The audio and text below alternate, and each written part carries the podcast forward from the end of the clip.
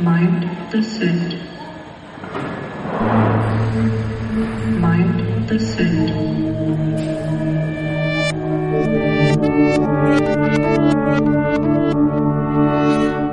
Herzlich willkommen zu Mind the Set mit mir und den lieben. Kim und dem Gewitter. Ich hoffe nicht, also mal gucken, ob das Gewitter kommt. Bei mir wird es bisher nur dunkel. Aber, ähm, ich hätte es nicht sagen sollen, da ist der erste Donner. Also wenn ihr nachher komische Geräusche im Hintergrund hört, liebe Hörer und Hörerinnen, dann liegt das daran, dass äh, sowohl bei Kim als auch bei mir und das, obwohl wir nicht in der gleichen Stadt sind, Hm. Unwettergefahr besteht heute. Jetzt gerade zur Sache. Genau. Unabhängig vom Unwetter, herzlich willkommen zu unserem Podcast, in welchem wir das Buch Wie man Freunde gewinnt, die Kunst beliebt und einflussreich zu werden von Dale Carnegie besprechen. Zumindest als erstes Buch. Es folgen dann, wenn wir irgendwann fertig werden, noch weitere. Und heute geht es um Kapitel 3-6. In dem Buch wird immer wieder von neu angefangen zu zählen. Wir persönlich bevorzugen es aber weiterzuzählen. Und äh, der Titel des heutigen Kapitels ist Ein gutes Gedächtnis ist Gold wert. Wie ist das im Englischen, liebe Kim? Ja, also nichts davon passt wieder zum englischen Titel. Echt? Ja, weil das ist, wir haben ja schon mal das Thema Clickbait besprochen, was die englischen Titel angeht. Und diesmal ist es ein bisschen anders als sonst im Englischen, aber wieder der Inhalt ist total, also es ist, gibt keinen Bezug zum Inhalt des Kapitels. Also es ist kein Gleichstellung, äh, kein Alleinstellungsmerkmal, was den Titel betrifft. Es würde auf jedes andere Kapitel, was wir bisher hatten, auch passen. Und zwar ist der Titel auf Englisch If you don't do this, you are headed for trouble. Und das finde ich auch äh, sprachlich interessant. Bisher waren die Titel, auch wenn sie alle in diesem Clickbait-Modus waren, im englischen Original ähm, positiv formuliert. Also es ging immer darum, Mhm. wenn du dieses Geheimnis hast, wenn du diese eine Zutat hast, wenn du dies beachtest, dann ist dein Weg zum Erfolg mit Gold gepflastert, so ungefähr. Und jetzt ist es hier negativ. Also ich als verlusterversive. Person fühle mich davon auch direkt mehr angesprochen. Also es geht jetzt hier nicht darum, was bekommst du, wenn du etwas beachtest, sondern was wird dir genommen oder was passiert Schlimmes, wenn du etwas nicht beachtest. Äh, und da Ah. musste ich gleich an das Thema Verlustaversion denken, äh, wo auch Kahnemann Ach, wieder seine. Finger im Spiel hatte, den wir schon öfters besprochen haben. Ähm, Ja. dass es Personen gibt, und ich zähle mich dazu, die ähm, eher davon motiviert werden, etwas zu tun oder zu lassen, wenn ihnen vor Augen geführt wird, was sie denn alles verlieren oder was Schlimmes passieren kann, im Vergleich zu ja gleichwertigen positiven Gewinnen, die man erzielen könnte. Das ist mein Beitrag zum Titel. Ja, und äh, da gibt es im Bereich der Spieltheorie doch auch relativ viel, wo wir kuriose Entscheidungen treffen in Bezug auf einen Verlust, der ja nur vermeintlich ist. Also Genau. es ja nur darum geht, ob wir etwas verlieren, was wir noch nie besessen haben. Das finde ich auch immer spannend. Kahnemann und Tversky haben die sogenannte Prospect Theory, also auch Erwartungstheorie genannt, äh, Hm. Entwickelt, soweit ich weiß. Und ähm, da geht's auch darum. Da gibt es auch doch die, aber die gehören, glaube ich, nicht dazu, oder? Die lustigen Affenexperimente. In welche lustigen Experimente meinst Also es aus gibt ein, da geht es halt um Vergleich, also Erwartungen und wie häufig wir mit was zufrieden sind, bis wir einen Vergleich von was anderem haben. Und zwar sind da verschiedene Affen und die kriegen so, jeden ja. Tag immer, also was jetzt nicht am Anfang kriegen die beide eine Banane Mhm. und beide sind auch total, nee Quatsch, zuerst können die das gar nicht sehen Mhm. und jeder kriegt, äh, der eine kriegt immer eine Banane und ist damit auch total happy. Und eines Tages kriegt er wieder Banane und sieht aber, dass der Affe neben ihm was anderes kriegt, was leckerer ist, was Eine Weintraube, ist. glaube ich, ja. Genau, und seitdem ist der Affe nicht mehr zufrieden mit der Banane. Ja. Ja, Was ähm, nee, total das ist lustig was ist. anderes, meine ich. Also zumindest in den Experimenten, die ich kenne zum Thema auf Verlustaversion, da geht's nicht um den Vergleich mit anderen, sondern mh, quasi wie du, also der intraindividuelle Vergleich, wie eine Person sich Ja. in verschiedenen Situationen ähm, Ja. verhält, beziehungsweise auch wie verhalten sich Leute unterschiedlich, aber ohne dass sie sich sehen. Aber auch ein sehr schönes Affenexperiment, Ja. was du beschrieben hast. Die Affen ticken genau, haben genau solche Abgründe wie wir Menschen. Ja. Ja, Dan hat das ja auch schon erkannt und ähm, bringt immer wieder Tiere rein. Ich glaube, in diesem Kapitel geht's nicht so viel um flauschige Wesen. Ja. Und man muss ja dazu sagen, Affe hat es ja noch nicht ins Buch von ihm geschafft. Oh, doch, es gab doch die Reihung ähm, Kälberkinder und Schimpansen. Die Kimpansen, genau, du hast recht. Hm, Ja, aber es gab kein extra Beispiel zu den Kimpansen. das stimmt. Das fände ich noch schön, wenn er irgendwann mal von einem Affen erzählt, der sich im Büro so und so verhalten hat und dann ganz beliebt wird. Wer weiß. Da würde ich mir auf jeden Fall doch, das, äh, das kündige ich jetzt an, wenn ein Affenbeispiel kommt, wo ein Affe im Büro ist oder sich irgendwie anders menschlich verhält, dann werde ich für dieses Kapitel mindestens ein E geben, für Erwartungen übertroffen, vielleicht sogar ein O für ohnegleichen. Okay. Was ist denn jetzt, wenn nur ein Affe vorkommt und es nichts mit Büro zu tun hat? Dann kommt es auf das Beispiel an, wie sehr er vermenschlicht wird. Okay. Nicht, dass ich das gutheißen würde, aber es würde für mich einfach so, ins, es ist jetzt gerade so eine Wette, die ich abschließe, es würde für mich irgendwie ins Bild passen, dass es einfach so aus dem Nichts ein Beispiel kommt mit einem Affen und aus dem, wie ein Affe sich verhält, irgendwelche Schlüsse gezogen werden, wie Menschen sich im Büro verhalten. Ich sag mal so, das Spannende dürfte ja sein, je nachdem, welche Affenart ist, das ja durchaus repräsentativer für menschliches Verhalten als jetzt bei den Hunden. Das stimmt, da hast du vollkommen recht. Da hast du recht. Ich stelle mir nur da immer direkt diesen äh, Trigema-Affen im Anzug vor aus der Werbung, die es ja, glaube ich, länger nicht mehr gibt, aber irgendwie sind das so meine Assoziationen zu diesen, diesen Schlüssen, die Dale dann immer so direkt für das Karriereleben zieht. Okay, ich muss äh, gestehen, meine Affenassoziationen durch Studium sind alle negativ behaftet, weil wir so mit den Bonobas gequält wurden. Und also das sind ja die Affen, die im Prinzip, ich glaube allgemein, aber vor allem auch durch ihr Sexualverhalten den Menschen am nächsten sind. Ja. Und dann gab es halt ein so eine Forschungsstation, da mussten wir uns auch mehrere Videos ansehen. Und da hat halt so ein Ehepaar mit diesen ganzen Affen gelebt und dann haben die denen teilweise Klamotten angezogen. Oh, wie und da habe ich schrecklich. halt leichten Ekel erfahren tatsächlich. Nichts gegen Affen so, nichts gegen Forscher, aber das war, da war ich an einer Grenze. Und dann waren da halt nachher auch so Sachen, ha, und dann haben sie schreiben gelernt und dann hatten die versucht, denen also keine Buchstaben wie unsere, sondern eine vereinfachte Variante beizubringen. So Zeichen, Und also so, genau. so Symbole, oder? ja, und dann haben wir dann den Vergleich von den Symbolen, die es darstellen sollte und was der Affe gemalt hat. Und sorry, das war echt Wunschdenken, dass der das mit Absicht gesagt hat. Also da war minimale Ähnlichkeit, aber wirklich, also man musste schon das Symbol kennen damit und wissen, was die gedacht haben, was es ist, damit man die Assoziation hat. Äh, Ja, Tierexperimente. Also in dem Sinne, dass man so eine teilnehmende Beobachtung macht und irgendwie ähm, Tiere in seinen Haushalt integriert. Naja, ist ein, anderes Thema. Also die haben halt irgendwie auf einer Insel mit denen gelebt oder so. Also es war halt so richtig anthropologische Forschung. Also da waren halt verschiedene Forscher, auch noch Psychologen, aber das war auf jeden Fall ein bisschen freaky. Und daran muss ich jetzt ganz häufig immer denken, wenn ich an Affen denke. das tut mir leid für dich. Ja. Ich muss jetzt eine kurze Break machen. Du kannst aber theoretisch weiterreden. Ich muss noch einmal mein Fenster zumachen. Okay, klar. Mach das. Ich mache jetzt keine Alleinunterhaltung. Ich warte einfach, bis meine Podcast-Partnerin und Co-Moderatorin Claudia wieder am Platz ist.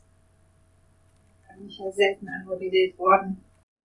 Also, wir haben ja jetzt schon, äh, wo wir eben noch gedacht haben, das Kapitel ist nicht so ergiebig, aber mit dem Titel konnten wir jetzt ja schon äh, viel machen und schockieren. Ich bin mal gespannt, wie das weitergeht mit den englischen und den deutschen Titeln.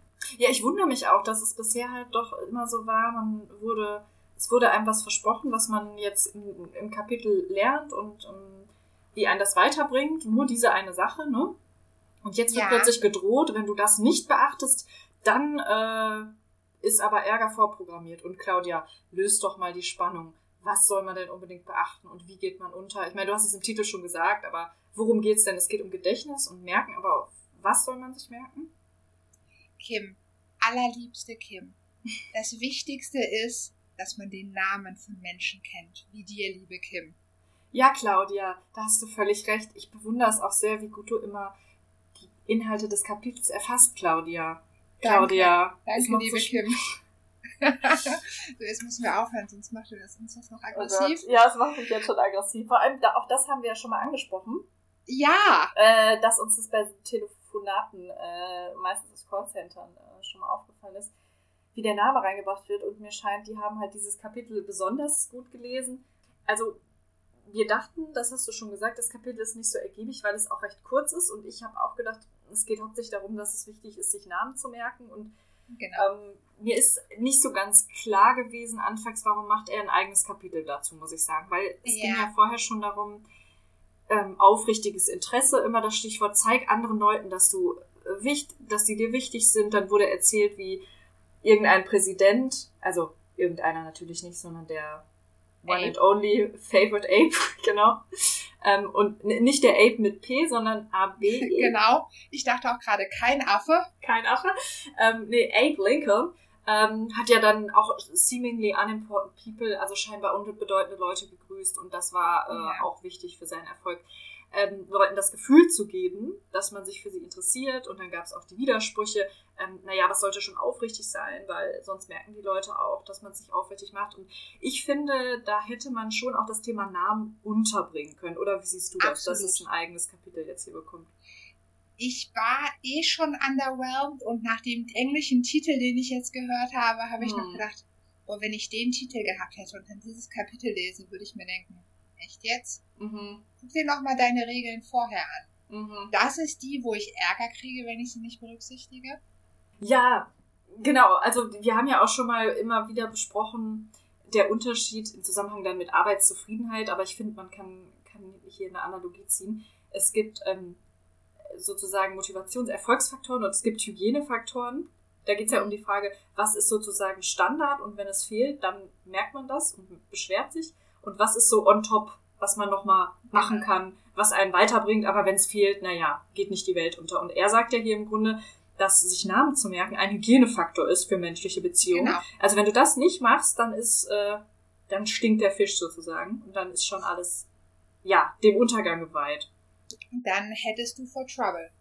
I'm headed for trouble. Ja, ich meine, ich persönlich, auch um äh, wieder über mich zu sprechen, wie ich das ja immer in den letzten Folgen auch gerne direkt am Anfang gemacht habe. Ich war immer sehr gut darin, mir Namen zu merken und habe auch oft gespiegelt bekommen, Yeah. ähm, dass das ja toll wäre, dass ich das kann. Ich sage auch gleich dazu, ich glaube nicht, dass das ein angeborenes Talent ist. Ähm, Über die Frage wollte ich mich auch noch ausführlich genau mit dir da unterhalten. da geht es ja im Kapitel auch ein bisschen rum, äh, wie, wie weit, was äh, vereinfacht das denn? Da kann ich auf jeden Fall was zu Genau. sagen. Ähm, aber was mich, mir hat einfach diese Rückmeldung auch immer gezeigt, dass es eben auch nicht selbstverständlich ist und dass nicht alle Leute, die das jetzt nicht so gut konnten wie ich, sofort Stress gekriegt haben. Also es war überhaupt nicht so. Nee.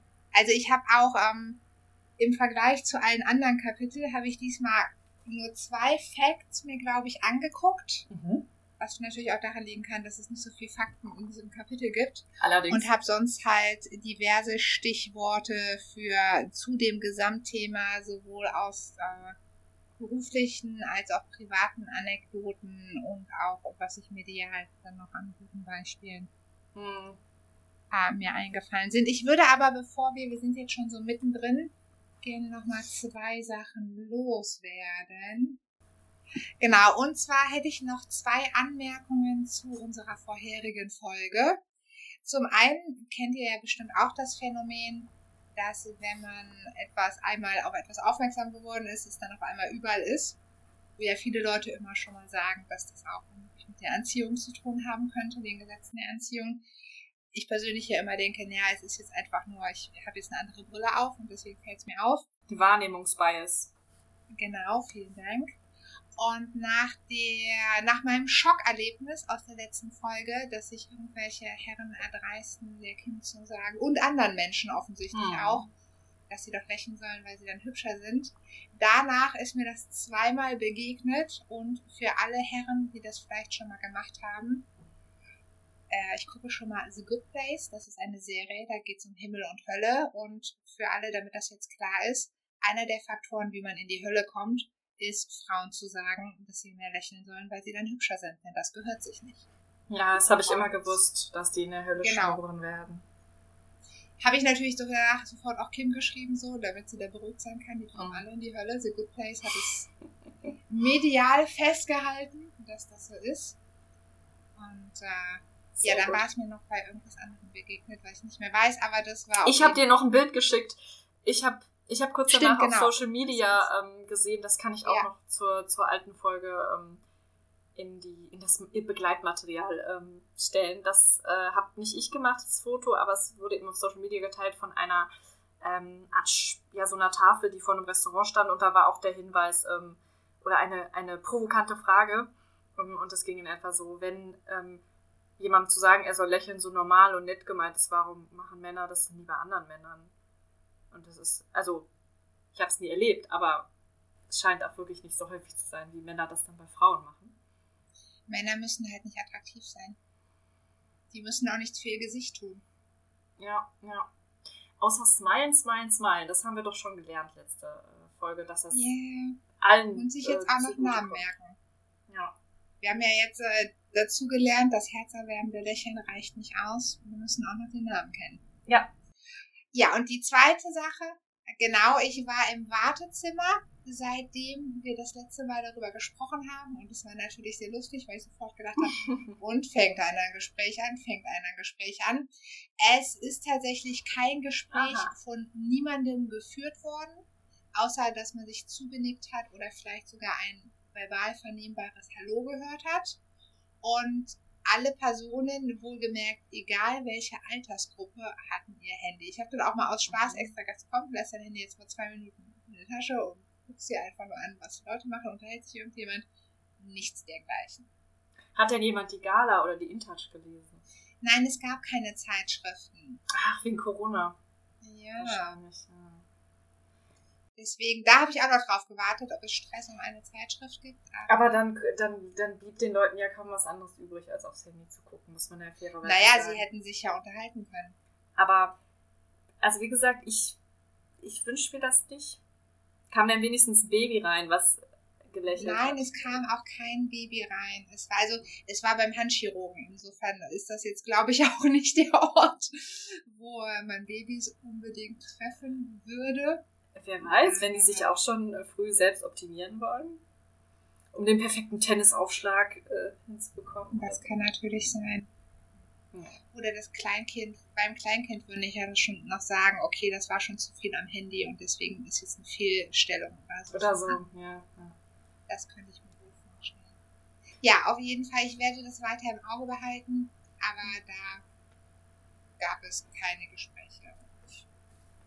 Auch nicht viel Gelächter. Mhm. Aber auch niemand, der jetzt irgendwie einen Sauerstoff. Mhm. Daher, das wollte ich noch zu unserer letzten Folge anmerken. Und genau, zu diesem Kapitel, wir haben es ja eben schon gesagt, es geht tatsächlich, und das hat mich im Nachhinein nochmal überrascht, um nichts anderes als eben, dass man sich einen Namen merken sollte. Denn sonst ist es ja häufig schon mal, dass wir mit einer Sache starten und dann kommt noch was anderes dazu. Mhm. Und das ist diesmal nicht, sondern es gibt Unmengen Beispiele dazu, warum das gute Gedächtnis äh, Gold wert ist, wie der Titel auch sagt. Und was ich ganz spannend fand, ist, wir starten ja mit einer Geschichte. Mhm. Ich würde sagen, mit einer klassischen vom Tellerwäscher zum Millionär-Geschichte. Genau, und das Interessante ist, dass man ja zuerst denkt man so, hm, okay, es gibt jetzt also zwei Todesfälle in dem Dorf und kommt noch irgendwas dazu, weil es gibt ja immer schon mal so Geschichten, wo Leuten was Schlimmes passiert, aber im Nachhinein hatte das alles seinen Sinn. Und ich habe zuerst gedacht, so, führt das jetzt irgendwie dahin, dass es im Endeffekt aber gut für die Person war? Und dann ging es aber tatsächlich, war es nur die Einleitung, um dann auf den Sohn einzugehen und das war dann der herausragende Mensch, der dann zu unserer Kernbotschaft Hm. kommt, nämlich dass das gute Gedächtnis Gold ist. Vielleicht für die, die das nicht gelesen haben, also es geht um Jim Farley. Und Der ähm, übrigens James Farley offiziell heißt. das lernt man auch in dem Kapitel, das fand ich auch sehr witzig, dass man Leuten dann auch mal Nicknames geben kann, also Spitznamen. Und wahrscheinlich, so wie er das mit Abe Lincoln macht, hat er sich auch gedacht, ich nenne ihn jetzt einfach Jim. Nee, das ist im Englischen, glaube ich, tatsächlich, das ist so wie, dass man Roberts auch Dick Ja, ja. nennt. Oder, oder Bob. Richards Genau. nennt man Dick. Was mich auch immer Stimmt, verwirrt. Richards, du hast recht, Richards. Nee, nee, aber auch trotzdem, ich würde, oder zum Beispiel Michael Mike, aber ich würde trotzdem, na, da gehen wir vielleicht gleich noch drauf ein, aber ich würde jetzt nicht jeden Michael, den ich treffe, direkt Mike nennen, weil ich denke, das ist, impliziert ja immer so ein bisschen Nähe so, aber das scheint halt bei Dale Carnegie ja nicht so zu sein, wie er auch mit seinem Ape. Genau, und ich habe es aber auch nur dazu gesagt, denn wenn man Jim Farley googelt, wird man ewig nichts finden und das liegt eben daran, dass der gute Herr James Farley hieß. Ach so, okay, gut. So bin ich nur da drauf gestoßen. Sonst wäre ähm, mir das ja gar nicht aufgefallen. Ist der denn so berühmt, dass man den, ich habe, also Dale Carnegie hat das ja so dargestellt, ähm, oder dass er zu der Zeit zumindest so berühmt war. Da hätte ich halt gedacht, vielleicht wird er dann trotzdem vorgeschlagen. Muss aber gestehen, ich habe ihn nicht großartig gegoogelt. Nee, es hat äh, ganz schön lang gedauert, bis ich es dann, äh, also irgendwo nach äh, vielen verschiedenen Varianten, ich habe ja dann immer Jim Farley und nachdem da nichts kam, noch verschiedene, also da kamen auch Leute, aber das passte alles nicht. Mhm. Und dann habe ich immer noch so verschiedene Stichwörter und irgendwann kam dann James Jim Farley. Ah. Aber da braucht man auf jeden Fall ein bisschen was. Das ist eben, wie man sich das bei Dell denken kann, ein Geschäftsmann, der da als tolles Beispiel angeführt wird, in einem Gipsunternehmen unter anderem länger gewesen oder Vertreter für Gips. Und das, was du ja beschrieben hast mit den zwei Todesfällen, ähm, ist interessant, äh, in der Tat ein interessanter Einstieg. Also Jim Farley, also wir, wir wissen ja erstmal nichts über ihn und es wird eingeleitet, dass er der Sohn von jemandem ist, der gestorben ist von einem Pferd, das er von der Beerdigung, also oder am Tag der Beerdigung von jemand anderem besatteln wollte. Also das sind die genau. Infos, die wir zu Jim Farley als erstes bekommen, die nichts mit seinem weiteren Leben zu tun haben, aber hey. Ähm, genau, und wohlgemerkt, der Vater hat den gleichen Namen wie der Sohn. Das hat mich auch kurz irritiert, wo ich dann dachte, okay, Jim Farley ist tot. Und dann, ah, okay, er hat Roosevelt geholfen, ins Weiße Haus zu kommen. Hä? Und dann, äh, sie heißen beide so. Der, der Aufstieg von Jim Farley wird eben unter anderem an seinem Talent oder vielleicht auch nur seiner tollen Technik, sich Namen merken zu können, festgemacht. Also er hatte ja, er war ja sehr mittellos anfangs und hatte auch keine gute Bildung, keine gute Ausbildung und hat sich hochgearbeitet und was ihm besonders geholfen hat, war dabei eben, dass Leute sich immer gefreut haben, wenn er äh, ihre Namen wusste und auch noch Zusatzdetails. Ich habe schon überlegt, ob das hier so eine, vielleicht bin ich aber zu sehr auf einer Metaebene da unterwegs, dass Dale uns halt dieses etwas oder nicht ganz so relevante Detail zu, zu Jims, Jim Farleys Familie da, dazugegeben hat, also diese Info mit dem Tod des mhm. Vaters, ähm, damit wir ein etwas anschaulicheres Bild haben, also mh, zusätzliche Assoziation mit diesem, diesem Namen, um uns ihn vielleicht merken zu können. Ich weiß es nicht. Also ich weiß nicht so richtig, was das soll. Ja, mein etwas zynischer Gedanke war, ist es halt auch wieder so ein Einstieg, um sofort emotionale Betroffenheit zu erzeugen. Aber ähm, vielleicht wollte er sich auch nur ein Beispiel an Jim Farley nehmen und uns eben auch noch ein paar Zusatzinfos geben. Daher, aber was man vielleicht noch äh, bemerkenswert ist, Jim Farley selbst hätte jetzt nicht sein Gedächtnis als das Geheimnis seines Erfolges bezeichnet, sondern wenn man ihn danach fragt, hätte er gesagt, es ist harte Arbeit. Ja, was ja auch nochmal spannend ist in dem Sinne, ähm, also was du ja eben auch schon mal angedeutet hast, wenn wir etwas gut können, und mit wir meine ich jetzt jeder einzelne Mensch, braucht es ja Feedback von anderen Menschen, bis wir wissen, dass das nicht der Normalzustand ist. Mhm. Oder wir vergleichen uns, wir, wir sehen, genau. ja, wie kommen andere klar oder auch nicht. Und das fand ich an dem Beispiel halt auch nochmal ganz nett. Für ihn war das halt relativ normal. Er hat das einfach so gemacht. Hm. Und deswegen hätte er jetzt gar nicht gesagt, das ist das Geheimnis meines Erfolges. Hm. Aber die Tatsache, dass er unglaublich viele Menschen kennt, nämlich 50.000 Menschen beim Vornamen, hm. wie er selber sagt, er hat die, äh, Franklin D. Roosevelt geholfen, ins Weiße Haus zu kommen. Denn Jim Farley hat auch jede Menge Briefe geschrieben, wo jeder eben mit Vornamen adressiert wurde und nette Sachen drin standen. Und das hat dazu geführt, dass sie ihm alle zuhörten und weil er für Roosevelt war, waren sie dann auch für Roosevelt. Um das einmal kurz zusammenzufassen. Hm. Bevor wir auf seine Technik eingehen, mit der er das geschafft hat, da den Überblick zu behalten über diese 50.000 Menschen, hm, möchte ich noch mal kurz die Theorie einwerfen, die aber, soweit ich weiß, inzwischen auch gut oder also belegt, aber auch allgemein akzeptiert ist, dass man als Mensch einen Überblick über ungefähr 150 Personen äh, gut behalten kann, ohne äh, in Strauchen zu geraten. Ähm, und das eine Gruppengröße ist, in der man auch noch realistischerweise persönliche Beziehungen pflegen kann. Und wenn es über diese 150 genau. hinausgeht, das hast du auch, das ist auch dein Stand. Genau. Am besten müssten wir ja alle in kleinen Quartieren leben, wo immer nur 150 mhm. Menschen sind. Mhm. Dann hätten wir adäquate soziale Kontrolle und damit meine ich jetzt, jetzt nicht im Negativen, sondern einfach, dass jeder von uns genug bekannt ist, dass man seine schlechten Eigenschaften vielleicht auch mal im Zaum hält und man genug soziale Verantwortung und Druck erlebt, um sich auch wie ein guter Mensch zu verhalten. Hm. Also das ist auch so ein bisschen evolutionär oder menschheitsgeschichtlich bedingt, genau. dass diese Gruppengröße für uns ganz gut handelbar ist. Tatsächlich war meine Jahrgangsstufe in der Schule auch, also es waren ziemlich genau 150 Personen Echt? Und ich muss sagen, dass ich wirklich auch alle Namen kannte und da zum ersten Mal in der Oberstufe gemerkt habe, dass viele das nicht konnten. Und ich kannte alle, auch wenn ich die Leute nur ein, zweimal gesehen habe. Also natürlich musste ich den Namen erfahren haben, also ich habe jetzt nicht aktiv recherchiert. Ja, ja. Aber ich kannte nach drei Jahren Oberstufe ähm, alle Leute mit Vor- und Nachnamen und fand das halt nicht bemerkenswert. Und deswegen muss ich immer wieder bei dieser Zahl 150 dann auch daran denken, ähm, also ja, ich kann mir das dann, ich stelle mir dann wirklich immer bildlich meine Stufe vor. Aber umso spannender finde ich es eben, dass er bei 50.000 das äh, gemanagt hat. Und man kann hier natürlich ähm, dann auch so ein bisschen fragen, ähm, müssen das alle in dem Umfang? Also was mal spannend wäre, und da habe ich mir selber noch nicht, äh, also da müsste ich mir eine Menge Mühe machen, aber ich könnte jetzt auf Anhieb nicht sagen, wie viele Menschen ich insgesamt mit Name und etwas Zusatzinformationen bisher in meinem Leben kenne. Also du meinst dann persönlich bekannt, also weil aus Film und Fernsehen und anderen Medien. Nein, nein, ich meine jetzt ja. Menschen, die ich schon mal physisch getroffen habe, sozusagen. Mhm. Wobei man natürlich jetzt noch dazu nehmen kann, also ich kenne ja Menschen aus deinem Umfeld, die ich noch nie getroffen habe. Oh ja. Über die ich aber auch Sachen weiß und umgekehrt. Und äh, da könnte man jetzt überlegen, ob man die dann noch dazu zählt. Aber wenn ich jetzt allein mal überlege, wie viele Menschen ich im Berufsleben oder in Seminaren schon getroffen habe, sowohl Seminare, die ich besucht habe, als auch die ich gegeben habe, behaupte ich mal spontan, dass ich auf mehr als 150 komme. Mhm. Aber kannst du von allen den Vor- und Nachnamen? Ich kann nicht von allen den Vor- und Nachnamen, was äh, unter anderem auch daran liegt, dass ich nicht von allen Menschen den Nachnamen kenne. Also gar nicht erst erfahren hast. Genau, also okay. ich habe ja schon mal Seminare besucht, da hat keiner ja. seinen Nachnamen jeweils ah, genannt. Okay. Mhm.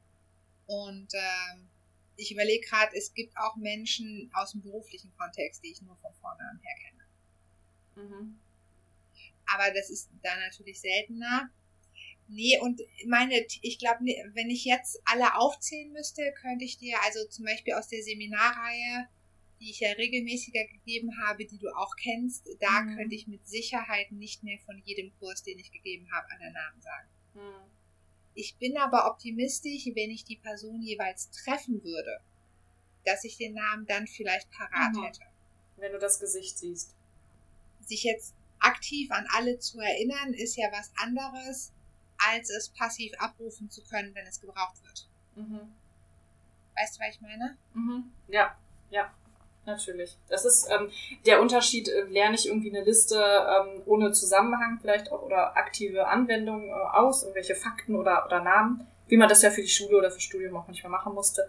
Und ähm, das ist dann schwieriger, dieses Gelernte zu reproduzieren. Das hat ja auch mit Kontext zu tun. Also wenn man sich im gleichen Kontext befindet, ähm, um ein etwas, was man gelernt oder erfahren hat, abzurufen, wie man sich, also im gleichen Kontext befindet, wie man sich bei der Aufnahme dieses Wissens oder beim Erlernen befunden hat, das ist der sogenannte Kontexteffekt, der erleichtert das Erinnern.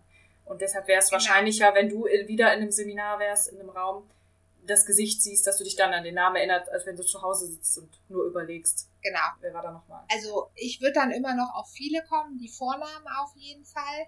Wahrscheinlich so zu 80 bis 90 Prozent. Aber ich glaube, wenn ich jeweils in dem Unternehmen wäre und die Person dann treffe, dass dann eben noch mal was anderes gegeben, also dann nicht mehr abrufen könnte. Und was auch spannend ist, das kennst du ja vielleicht auch, wenn man Menschen, also ich arbeite in einer, oder ich habe schon mehrfach in einer anderen Stadt gearbeitet, als ich gelebt habe. Mhm. Und wenn ich dann Menschen in der falschen Stadt sozusagen mhm. treffe, ist es ja auch viel schwieriger, das zuzuordnen, als wenn du sie in der Stadt, also wo du sie einkategorisiert hast in deinem Kopf. Ja, ich hatte das oft mit, mit Mitarbeitern aus dem Supermarkt, ähm, die ich beinahe täglich gesehen habe, aber immer nur im Supermarkt. Und wenn ich die dann in einem anderen Kontext und auch mit ihren privaten Outfits gesehen habe, ähm, war ich Also ich wusste, irgendwie sagen die mir was, aber war total verwirrt. Das war unheimlich schwer. Ja, man braucht dann immer ein bisschen. Ja. Das stimmt. Ja, aber was ich, äh, um jetzt wieder zu Jim Farley zu kommen, also insofern weiß ich nicht, ob ich hundertprozentig glaube, dass er ohne Schrift, also dass er das einfach im Kopf hatte. Ja, Ich glaube, glaub wenn man auch. sich jeweils zu den Menschen Notizen macht, ist das gar kein Problem. Mhm. Aber dann verwaltet man ja eigentlich nur, das ist ja wie eine Wissensdatenbank. Genau. Ähm, Man verwaltet dann eben mit Hilfsmitteln, auch wenn er keinen Computer hatte. Ähm, ja, ähm, es wird ja auch ein bisschen seine Technik beschrieben, wie er das macht. Also, dass er so ein bisschen Zusatzinformationen über die Leute rausfindet. Ähm, und dann steht hier, he fixed all these facts well in mind as a part of the picture. Mm, aber ich, es schließt ja nicht aus, dass er es nicht auch aufgeschrieben hat. Und je erfolgreicher er wurde, könnte ich mir auch vorstellen, dass er ähm, eine Sekretärin oder eine Assistenz hatte Mhm. ähm, die ihn dabei auch noch unterstützt hat. Zum Beispiel wird ja auch beschrieben, dass er dann immer Dankesbriefe ähm, geschrieben hat. Äh, beziehungsweise, wenn er auf irgendeinem Event war, hat er nachher sich. Ähm, ach nee, das war Roosevelt, oder? Ach nee, genau, doch, das war Jim Farley. Nee, genau. er war es für Roosevelt. Für Roosevelt hat er das gemacht und nach Veranstaltung sich die Liste geben lassen, die ja dann eben offensichtlich schriftlich war, von allen Gästen und allen ähm, dann persönlich gedankt hat. Natürlich mit Vornamen, was ich auch sehr lustig und sehr amerikanisch finde. Und äh, hat dann immer unterschrieben mit Jim. Ähm, ja, und da hatte er vielleicht auch dann irgendwann mal Unterstützung. Also deswegen, äh, wenn man irgendwie so eine fertige Liste hat, also angenommen, ich bin auf einer Veranstaltung und habe danach eine Teilnehmerliste, dann kann ich ja auch viel einfacher zuordnen, wer wer ist und so. Und mir das dann auch merken. Und was ich da, das kommt aber erst später als Methode, die fand ich nämlich ein bisschen spannender. Also im Sinne von, dass ich da mehr Vertrauen drin habe und die auch häufiger schon angewendet habe, wenn man sich den Namen aufschreibt, Mhm. nochmal zusätzlich. Das macht für mich zum Beispiel einen total großen Unterschied. Dass du es visuell ähm, kodierst. Genau, also, dass ich ähm, sage, also über mehrere Kanäle wahrnehme. Mehrere sozusagen, Kanäle. laut sage, plus auch lese. Und dann nochmal die mache. Ich hatte mir vorgenommen, in der Folge ein bisschen was zu Mnemotechniken zu sagen. Also ein Oh, bisschen ja. von dem Kapitel weg. Äh, findest du das jetzt an der Gerne. Stelle angemessen oder soll ich das später machen? Ah, ich hätte vorher noch eine Frage, die ich gerne in dem Zusammenhang stellen würde, also im Zusammenhang des Buches. Mhm. Aber ich freue mich schon auf die Memotechnik. Mhm. Und zwar kommen wir dann nach äh, zwei Seiten Feiern von Jim Farley, böse gesagt, zu dem Satz, Jim Farley entdeckte schon früh, dass der Durchschnittsmensch an seinem eigenen Namen mehr interessiert ist als an allen anderen Namen der Welt. Wer den Namen eines anderen behält und ihn wieder ausspricht, macht dem Betreffenden ein diskretes, aber sehr wirkungsvolles Kompliment. Wie stehst du zu dieser These? Das taucht an anderen Stellen in dem Kapitel auch nochmal auf. Er macht halt die Annahme, dass Personen ihrem eigenen Namen sehr, sehr großen Wert beimessen und sich sehr stark mit ihrem Namen identifizieren und ähm, entsprechend, wenn jemand den Namen kann, sozusagen, auch wenn wir eine Harry Potter-Referenz machen wollen, dass der Name so eine Art Horcrux ist, also dass du so einen Teil deiner Mhm. Seele in deinem Namen hast. Ähm, Ja. Und eben, wenn deine Person, eine andere Person deinen Namen ehrt, dich damit als Person oder deine Identität, dein Wesen sehr stark ehrt. Und dieser, dieser Annahme, ähm, da, also da gehe ich nicht mit. Ich finde das auch ein bisschen, um noch ein Fremdwort reinzubringen, was ich mir hier aufgeschrieben habe, infantilisierend.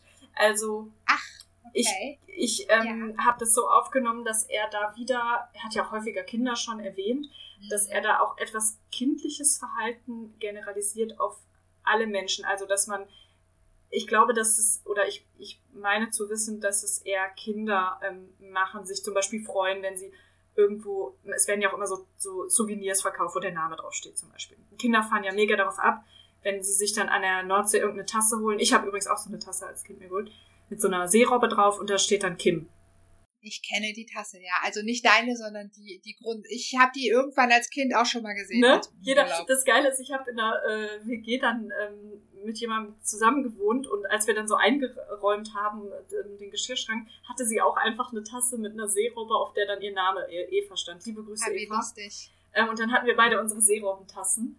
Und Oh. ähm, also als Kind Habt ihr ja, auch total immer nur eure eigene genommen oder habt ihr auch mal die Tasse mit dem anderen Namen genommen? Nein, das wäre doch ähm, ein Sack Ja, wer weiß. Deswegen frage ich ja gerade. Nein, aber ähm, zum Beispiel heute wäre ich cooler damit, als ich das als Kind war. Also das, das meine ich damit. Ähm, äh, ich, ich glaube nicht, dass das ähm, ins Erwachsenenalter bei allen Leuten sofort besteht, diese Fixierung auf den eigenen Namen. Und das würde ich auch damit belegen, dass ich einige Leute kenne, das sind nicht wenige, die ihren Namen, wenn sie ihn nicht sogar aktiv geändert haben, ähm, ihren Rufnamen ähm, verändert haben. Also wenn du mehrere Vornamen hast, ähm, ich kenne ja. einige Leute, die dann sich anders nennen, als ihre Eltern sie genannt haben und sagen, ich möchte lieber bei meinem zweiten Namen gerufen werden oder ähm, ihren Namen leicht abändern, weil sie sich einfach, ähm, zumindest als erwachsene Menschen, nicht mit dem Namen identifizieren, der ihnen bei der Geburt gegeben wurde. Und ähm, dazu kommt ja auch noch, dass du als Erwachsener spätestens erkennst, dass dein Name nicht so einzigartig ist. Das wird an anderer Stelle in dem Kapitel nämlich auch noch gesagt. Das fand ich nämlich so spannend, dass ich gedacht habe, hallo, weißt du, wie viele Menschen es mit meinem Vornamen gibt? Ja, ja. Und wenn du Pech hast, gibt es halt super viele auch noch mit deinem Vor- und Nachnamen in der Kombi. Also so ein ähm, ja. äh, Thomas Schmidt zum Beispiel äh, gibt es halt sehr viel. Was nicht schlimm ist, aber ich frage mich, ob alle Thomas Schmidts, ob denen immer das Herz aufgeht, wenn sie irgendwo Thomas Schmidt lesen. Ich glaube halt nicht. Ich glaube, dass das eine sehr kindliche Sichtweise ist und ähm, finde das deshalb wieder ein bisschen, ja, ich finde es vielsagend, dass Dale äh, annimmt, dass Leute so funktionieren, äh, auch im Erwachsenenalter. Aber wie stehst du dazu, du als Claudia, die mit vielleicht mit vielen anderen Claudias in ihrer Generation aufgewachsen ist? Oder dein Bruder heißt ich, doch auch Michael. Oder darf genau, ich kann wir das auch haben die, die volle Kombi. Ja. Nein, nein, ich, ähm, ich glaube, es gibt genug Claudias, die vielleicht auch einen Bruder haben, ja, der Michael heißt. Ja. Ich glaube, die Tatsache, dass ich als Claudia eine Kim kenne, könnte bezeichnender, also wenn ja. man mich identifizieren möchte, sein. Das stimmt. Ähm, also erstmal habe ich, äh, ich bin immer damit groß geworden, dass Menschen mir gesagt haben, ach, das ist aber ein häufiger Name mhm. und hatte aber bis zum Eintritt in mein Berufsleben nie eine Claudia in meiner Klasse. Mhm. Das heißt, das war immer so, dass Leute das schon mal sagten und ich dachte, okay, also wie gesagt, wir hatten ja mehrere Christians oder Sebastian war bei mir in der Klasse auch immer schon mal so ein Name aber ich hatte jetzt nie eine andere Claudia. Und dann bin ich ins Berufsleben getreten und da hat sich das geändert. Also ich habe äh, bisher in drei Unternehmen gearbeitet und in allen drei Unternehmen gibt es mehrere Claudias. Und das war ganz lustig. Ich weiß doch, also wir haben dann äh, bei dem Unternehmen, über das du und ich uns kennen, war das äh, natürlich noch ein bisschen ich nenne es jetzt mal in Anführungszeichen, problematischer, weil wir da so wenige waren.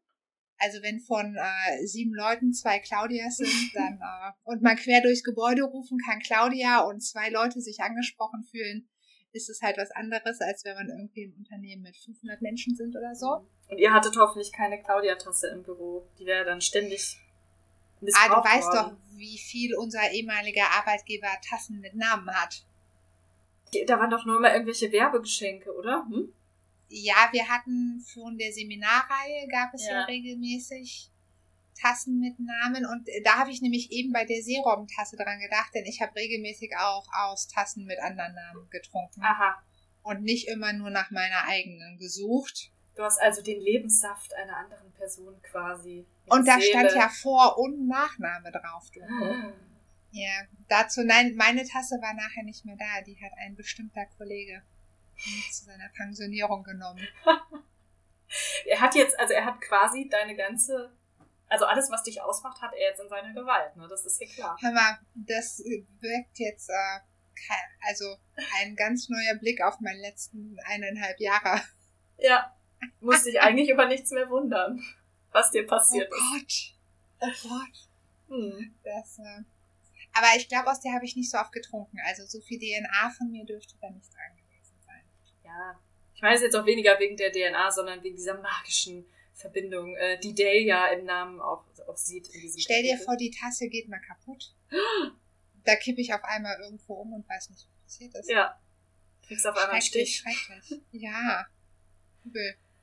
Ja, auf jeden Fall. Ähm, und im Berufsleben finde ich das äh, nicht schlimm, Aber es ist halt also rein pragmatisch immer schon mal nervig. Denn wir hatten das dann irgendwann, dass einer Claudi und einer Claudia ist. Hm. Und dann waren halt beide immer so im Fokus, bis man, bis es dann zu Ende gesagt war, damit man wusste, kommt das A noch oder nicht, wer fühlt sich jetzt angesprochen. Claudi. Genau, und bei Claudio ist das ja genauso. Stimmt, wir hatten Claudio Claudia und noch, ja. Claudio ist ja genauso. Also da habe ich auf jeden Fall die volle Dröhnung gehabt. Da war die Claudia nicht mehr da, da kam der Claudio. Und was halt auch lustig war, da, da haben Claudia und Claudia sich ausgetauscht. Wir haben beide immer gesagt, die andere Claudia, wenn wir über die andere Claudia gesprochen haben. Weil, und das war für uns beide immer seltsam, weil das irgendwie so komisch klingt und potenziell abwertend. Ja. Aber es war halt die bessere Alternative, als über sich in der dritten Person zu sprechen und sich nicht zu meinen. Mhm. Das war für uns beide seltsamer. Ja, wir haben dann schon mal den Anfangsbuchstaben des Nachnamens auch dazu gemacht oder so. Ich fühle mich gerade daran erinnert, dass mir eine Bekannte erzählt hat, die eine Zwillingsschwester hat. Sie würde, wenn sie, sie hat aber auch noch eine, eine andere Schwester, die nicht ihre Zwillingsschwester Ah. ist. Ähm, da, um diese, um das klar zu machen, aber ohne die Namen zu nennen, sagt sie entweder immer meine Zwillingsschwester oder meine normale Schwester. Was halt dann so klingt, als wäre die Zwillingsschwester nicht normal. Und vielleicht hättest du das mit, mit der anderen Claudia. Vielleicht hätte man da auch so eine lustige Kombi finden können. So die, die richtige Claudia. Ja, und äh, was da noch viel, viel lustiger war, da spielten dann aber noch ein paar andere Sachen mit rein. Es kam ja durchaus regelmäßig zu Verwechslungen von ihr und mir von Kunden. Hm. Und mein persönliches Highlight war, sie und ich, also Claudia und Claudia haben ein Seminar gegeben. Das heißt, alle Menschen, die dort waren, haben uns beide gesehen. Und dann kam nachher von ihr eine E-Mail an die Hauptansprechpartnerin, die mich aber zuerst kennengelernt hatte, also weil die Claudia später ins Unternehmen gekommen ist, und schrieb dann, weil sie dachte, ich wäre es, ob ich geheiratet hätte, weil sich mein Nachname geändert hat.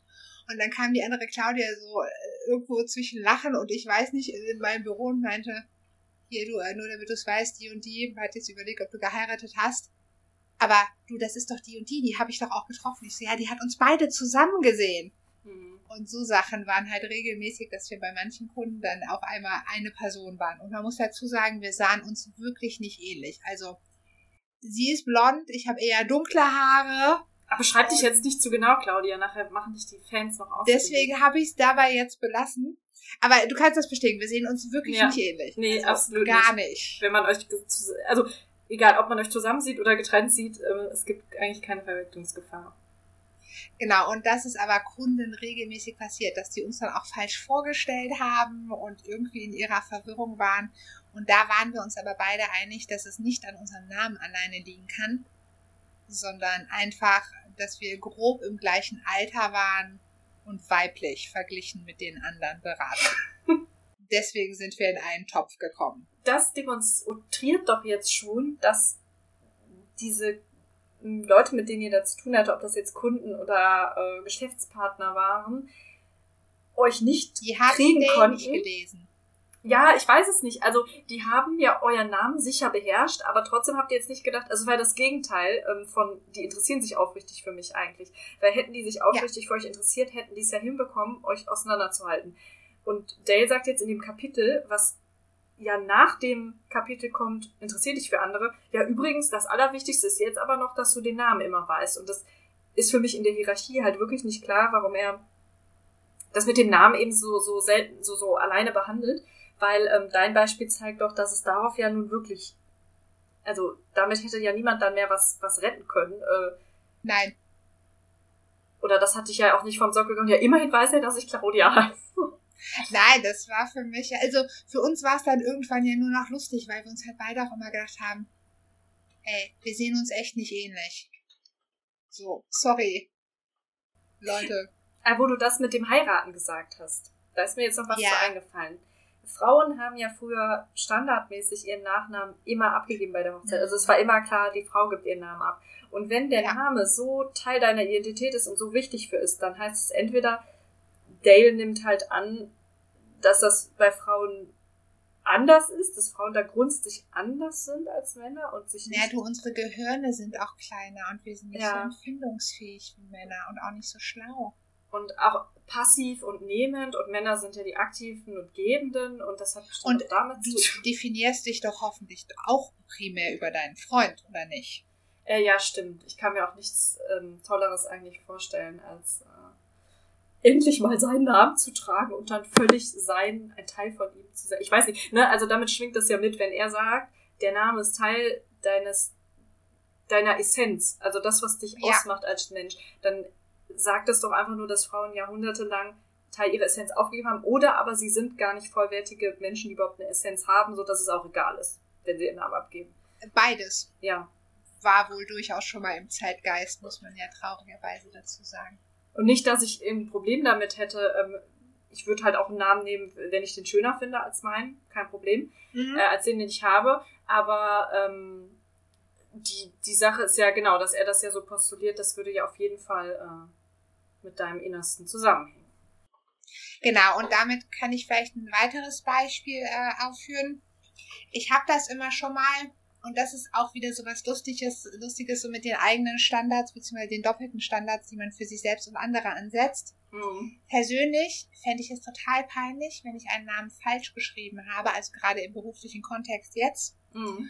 Und es ist aber auch schon mal passiert, dass Menschen mir eine E-Mail geschrieben haben und meinen Nachnamen falsch geschrieben haben und ich fand es jedes Mal überhaupt nicht schlimm, Mhm. sondern eher lustig und habe dann auch gedacht so, ach wie menschlich auch einfach von den Personen. Das passiert halt jedem, egal wie alt, egal auf welcher Position man ist. Ja, stimmt, halt das kann man so sehen. Aber ich muss sagen, mich hat das schon manchmal zum Nachdenken gebracht oder verunsichert, weil ich meinen Nachnamen eigentlich für sehr einfach halte. Also der hat Das nur sechs wahr. Buchstaben und vier davon sind auch doppelt mindestens. Und also es hat nicht so unheimlich Das viele verschiedene stimmt, da habe ich Buchstaben. noch nie drüber nachgedacht, du hast recht. Und Leute schaffen es aber immer wieder, meinen Nachnamen in der E-Mail, obwohl mein, in meiner E-Mail-Adresse ja mein Name richtig steht, ähm, anders zu schreiben. Und also ich versuche das jetzt hier eben nicht ne, mit meiner Identität oder mit mir als Person in Zusammenhang zu bringen, weil sonst müsst ihr ja denken, die nehmen mich nicht ernst, die interessieren sich nicht für mich. Den Schritt mache ich jetzt nicht, so wie Dell. Aber Ja. ich habe mich schon gefragt, woran liegt das? Der Name ist, ist jetzt nicht so kompliziert, aber vielleicht ist er einfach nicht, nicht geläufig genug. Ich heiße halt nicht Schmidt. Ja, wobei Schmidt ist ja noch schwierig. Da ist ja dann die Frage DT, DT, Z noch hinten dran. Ja, interessant, dass das da, also ich habe da auch schon mal bei dem einen oder anderen überlegt, ob ich mir da jetzt Gedanken drüber mache, dass mein Name falsch geschrieben ist. Auch dadurch, dass ich bin da mega paranoid. Ich vergleiche halt auch immer noch mal, selbst wenn ich mir eigentlich sicher bin, wie es geschrieben wird, mit der E-Mail-Adresse, die ja meistens auch den Namen beinhaltet. Und finde das auch super wichtig. Aber wie gesagt, bei anderen, also nee, bisher war das, habe ich noch keinmal irgendwie, dass ich gedacht habe, oh Gott, die arme Menschen, weil ich aber auch mir sicher bin, dass keiner das mit Absicht gemacht hat, sondern einfach sich vertippt hat oder Ja, und Dale ähm, unterstellt ja dann im Grunde, also einerseits, dass wir eben wie Kinder sehr an unseren Namen hängen, aber auch, dass wir dann tödlich beleidigt sind, das sofort auf uns beziehen, wenn jemand eben diesen Fehler macht, weil er sagt ja im Titel, dann gibt's Trouble. Ja, und er nennt es ja, also er verurteilt die ja auch so ein bisschen und sagt ja im Prinzip, es gibt kein schlechtes Namensgedächtnis, sondern jeder, der da behauptet, er hätte ein schlechtes Namensgedächtnis, nimmt sich einfach nicht genug Zeit oder Mühe. Wobei das, das sind die paar Gummipunkte, die ich diesem Kapitel gebe. Das fand ich gar nicht so schlecht, das mal zu betonen, weil ich, wie gesagt, auch häufiger gehört habe, boah, das ist ja toll, dass du den Namen so gut merken kannst, ich könnte das nicht. Und ich auch immer gedacht habe, bin ich wirklich so talentiert? Und ähm, es kann sein, dass es ein paar, also vieles hat, ähm, da würde ich gleich noch drauf zu sprechen kommen, natürlich erstmal mit Informationsverarbeitung zu tun und mit dem, mit dem Arbeitsgedächtnis. Und natürlich gibt es biologische Unterschiede da, wie gut man Informationen ähm, aufnehmen kann erstmal. Hm. Natürlich aber auch wieder zustandsabhängig, wie aufmerksam ist man in dem Moment. Wie kann ich Sachen speichern und dann auch wieder abrufen? Das hat schon mit deiner sozusagen ähm, Mechanik zu tun, wie ähm, Ja, Informationen. mentalen Kapazitäten. Genau. Nee, aber auch ein Stück weit kann das natürlich genetisch bedingt sein. Wie schnell bist du in Okay, der Informationsverarbeitung? Ja, ja, okay, Aber-.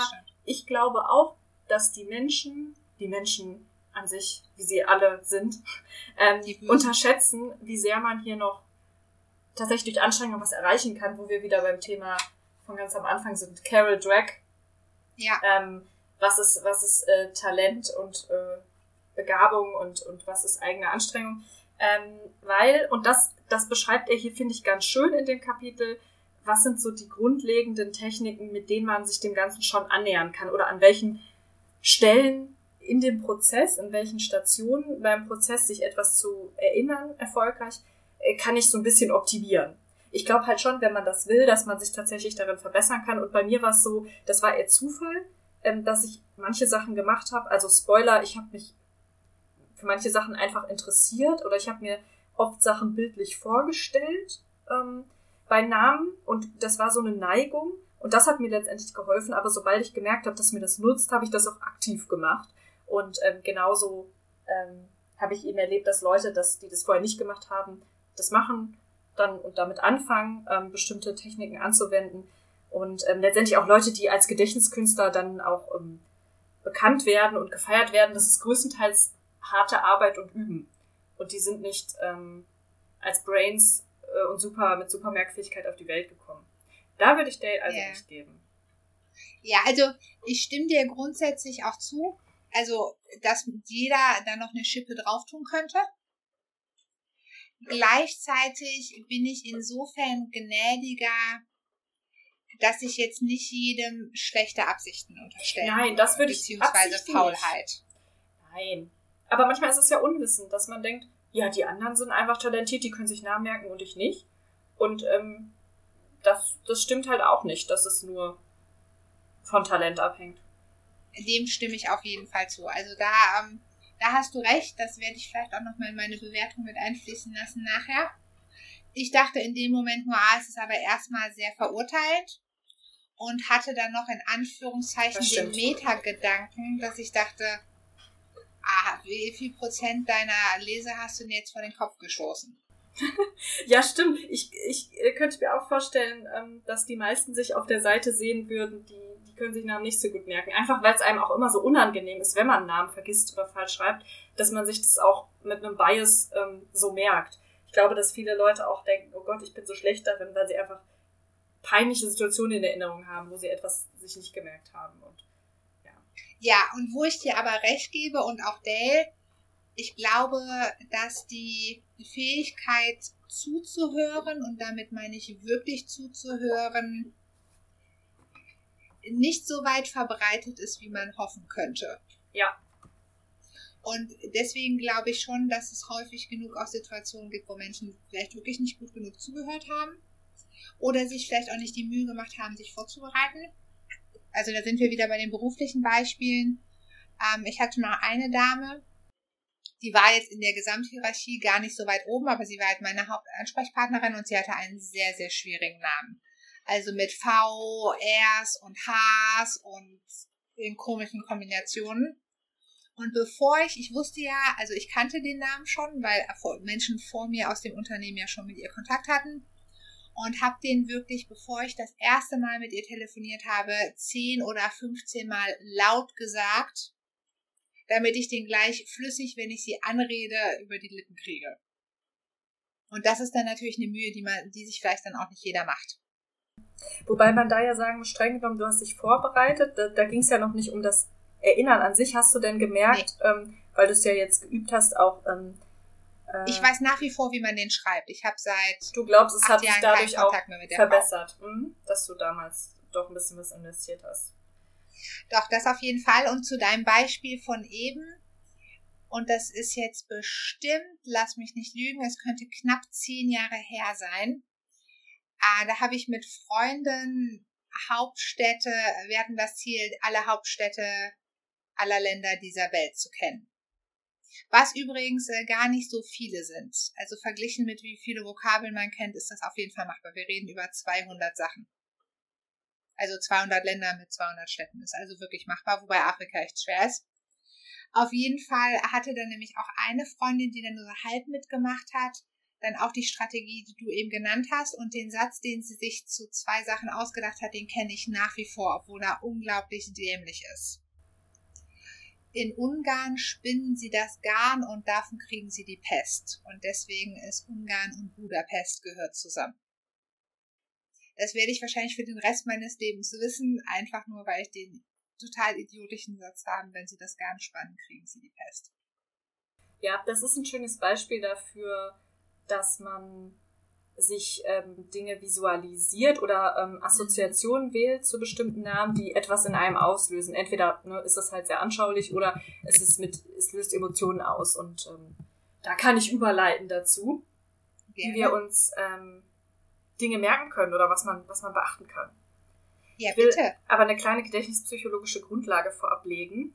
Also, wenn es darum geht, ich will mich an etwas erfolgreich erinnern, sollte man beachten, dass es drei Stationen gibt, an denen man schrauben kann oder die man günstig beeinflussen an, kann. Ähm, und zwar entsteht erfolgreiches Erinnern durch erfolgreiches Codieren, also Aufnehmen, Wahrnehmung. Mhm. Ähm, Codierung ist hier ein etwas technischer Begriff. Das heißt einfach, dass du halt Sinnesreize von außen in Signale umwandelst, die dein Gehirn verarbeiten kann. Ich habe es erstmal gehört und konnte auch verstehen, was gesagt wurde. Wäre das jetzt im Praktischen Genau, wichtig? genau. Zum Beispiel, wenn man eine Fremdsprache hört, ähm, die man überhaupt nicht kann, nicht versteht, dann kodiert man die auch nicht und nimmt die nicht auf, weil dann ist Genau. es, als würde ich irgendwie eine sinnlose äh, Reihenfolge von Silben hören.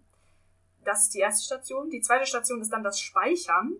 Und da ist das A und O, woran auch viele dann äh, scheitern, wo man aber gleichzeitig auch ansetzen kann und viel machen kann, dass wir Pi mal Daumen sieben und plus minus zwei Einheiten uns ähm, aufrechterhalten können im Kurzzeitgedächtnis oder eigentlich ist das Arbeitsgedächtnis mehr das, der Begriff, den man hier wählen sollte, weil es da bessere Modelle zu gibt, wie das funktioniert, das Arbeitsgedächtnis, also wie man Dinge aktiv halten kann, speichern kann. Und äh, zu den Einheiten sage ich gleich noch was, aber daran hapert es halt viel. Auch gerade wenn man sich Telefonnummern merkt, äh, merkt man, also bei mir ist es wirklich so, dass ziemlich genau nach sieben Einheiten dann Schluss ist und die kann ich nicht mehr gut wiedergeben, nachdem ich sie einmal gehört habe, außer ich, ich tue eben was. Darf ich da eine praktische Frage zu stellen? Ja. Wie ist denn das jetzt? Du hast ja gerade Telefonnummern gesagt. Wäre dann eine Möglichkeit, indem ich mir nicht 7756 merke, sondern 77 und 56? Genau, das ist eins der großen Geheimnisse, dass man äh, Okay. aus diesen Einheiten, die man auch als Chunks bezeichnen kann, durch Ja. Verknüpfung weitere, also weniger Chunks bildet. Ein weiteres Beispiel ist, wenn du äh, acht einzelne Wörter, die einfach als Liste merkst, die aber Hm. scheinbar nichts miteinander zu tun haben, ist es, sind das erstmal acht Chunks, also acht einzelne Einheiten. Aber wenn du aus diesen Wörtern einen Satz bildest, ist dieser Satz an sich eigentlich ein Chunk, weil er einen Ja. Sinnzusammenhang hat für dich. Genau, da kann ich gleich noch ein paar andere Beispiele geben, aber genau das ist es. Also man vereinfacht das Speichern im Arbeitsgedächtnis dadurch, dass man Sinneinheiten bildet und sich das Ganze ähm, so strukturiert, dass man letztendlich auf sieben Einheiten kommt, weil die Sache ist, ähm, die können beliebig groß sein. Also diese Regel sieben Ziffern oder Symbole kann ich mir merken. Ähm, klingt erstmal sehr restriktiv, also beschränkend, aber du kannst im Prinzip unendlich viele Bilder und Geschichten behalten, die ja aus super vielen Wörtern bestehen äh, Genau. oder super vielen einzelnen Symbolen, einfach weil die miteinander in einem Sinnzusammenhang sind und unser Gehirn sowas viel besser nicht nur verarbeiten, sondern auch speichern kann und dann letztendlich abrufen kann. Das ist nämlich die dritte Station, der Abruf. Also Codierung, Speichern und Abruf. Du hast eben Arbeitsgedächtnis gesagt. Möchtest du der Vollständigkeitshalber vielleicht noch kurz was zum Arbeitsgedächtnis sagen? Also ich wollte nämlich bei einigen Stellen, ähm, ja, also bei einigen Punkten, äh, wo es darum geht, was, welche Techniken kann man nutzen, ähm, muss man halt beachten, dass man im Arbeitsgedächtnis ähm, verschiedene Arten von Informationen aufrechterhält. Vor allem ist wichtig zu unterscheiden, sind das räumlich-visuelle Informationen, also was, was ich gesehen habe, wie ist irgendwas angeordnet, oder sind das phonologische, auditive Informationen, also was, was ich gehört habe.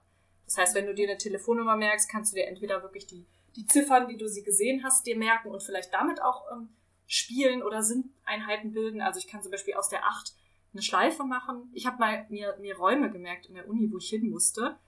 Ich musste mir eine Raumnummer äh, merken und ich hatte keine Möglichkeit, mir die aufzuschreiben und habe mir dann vorgestellt, also die Nummer war 218, 218. Ich habe mir vorgestellt, wie zwei Hasen um einen Laternenfall eine Schleife binden.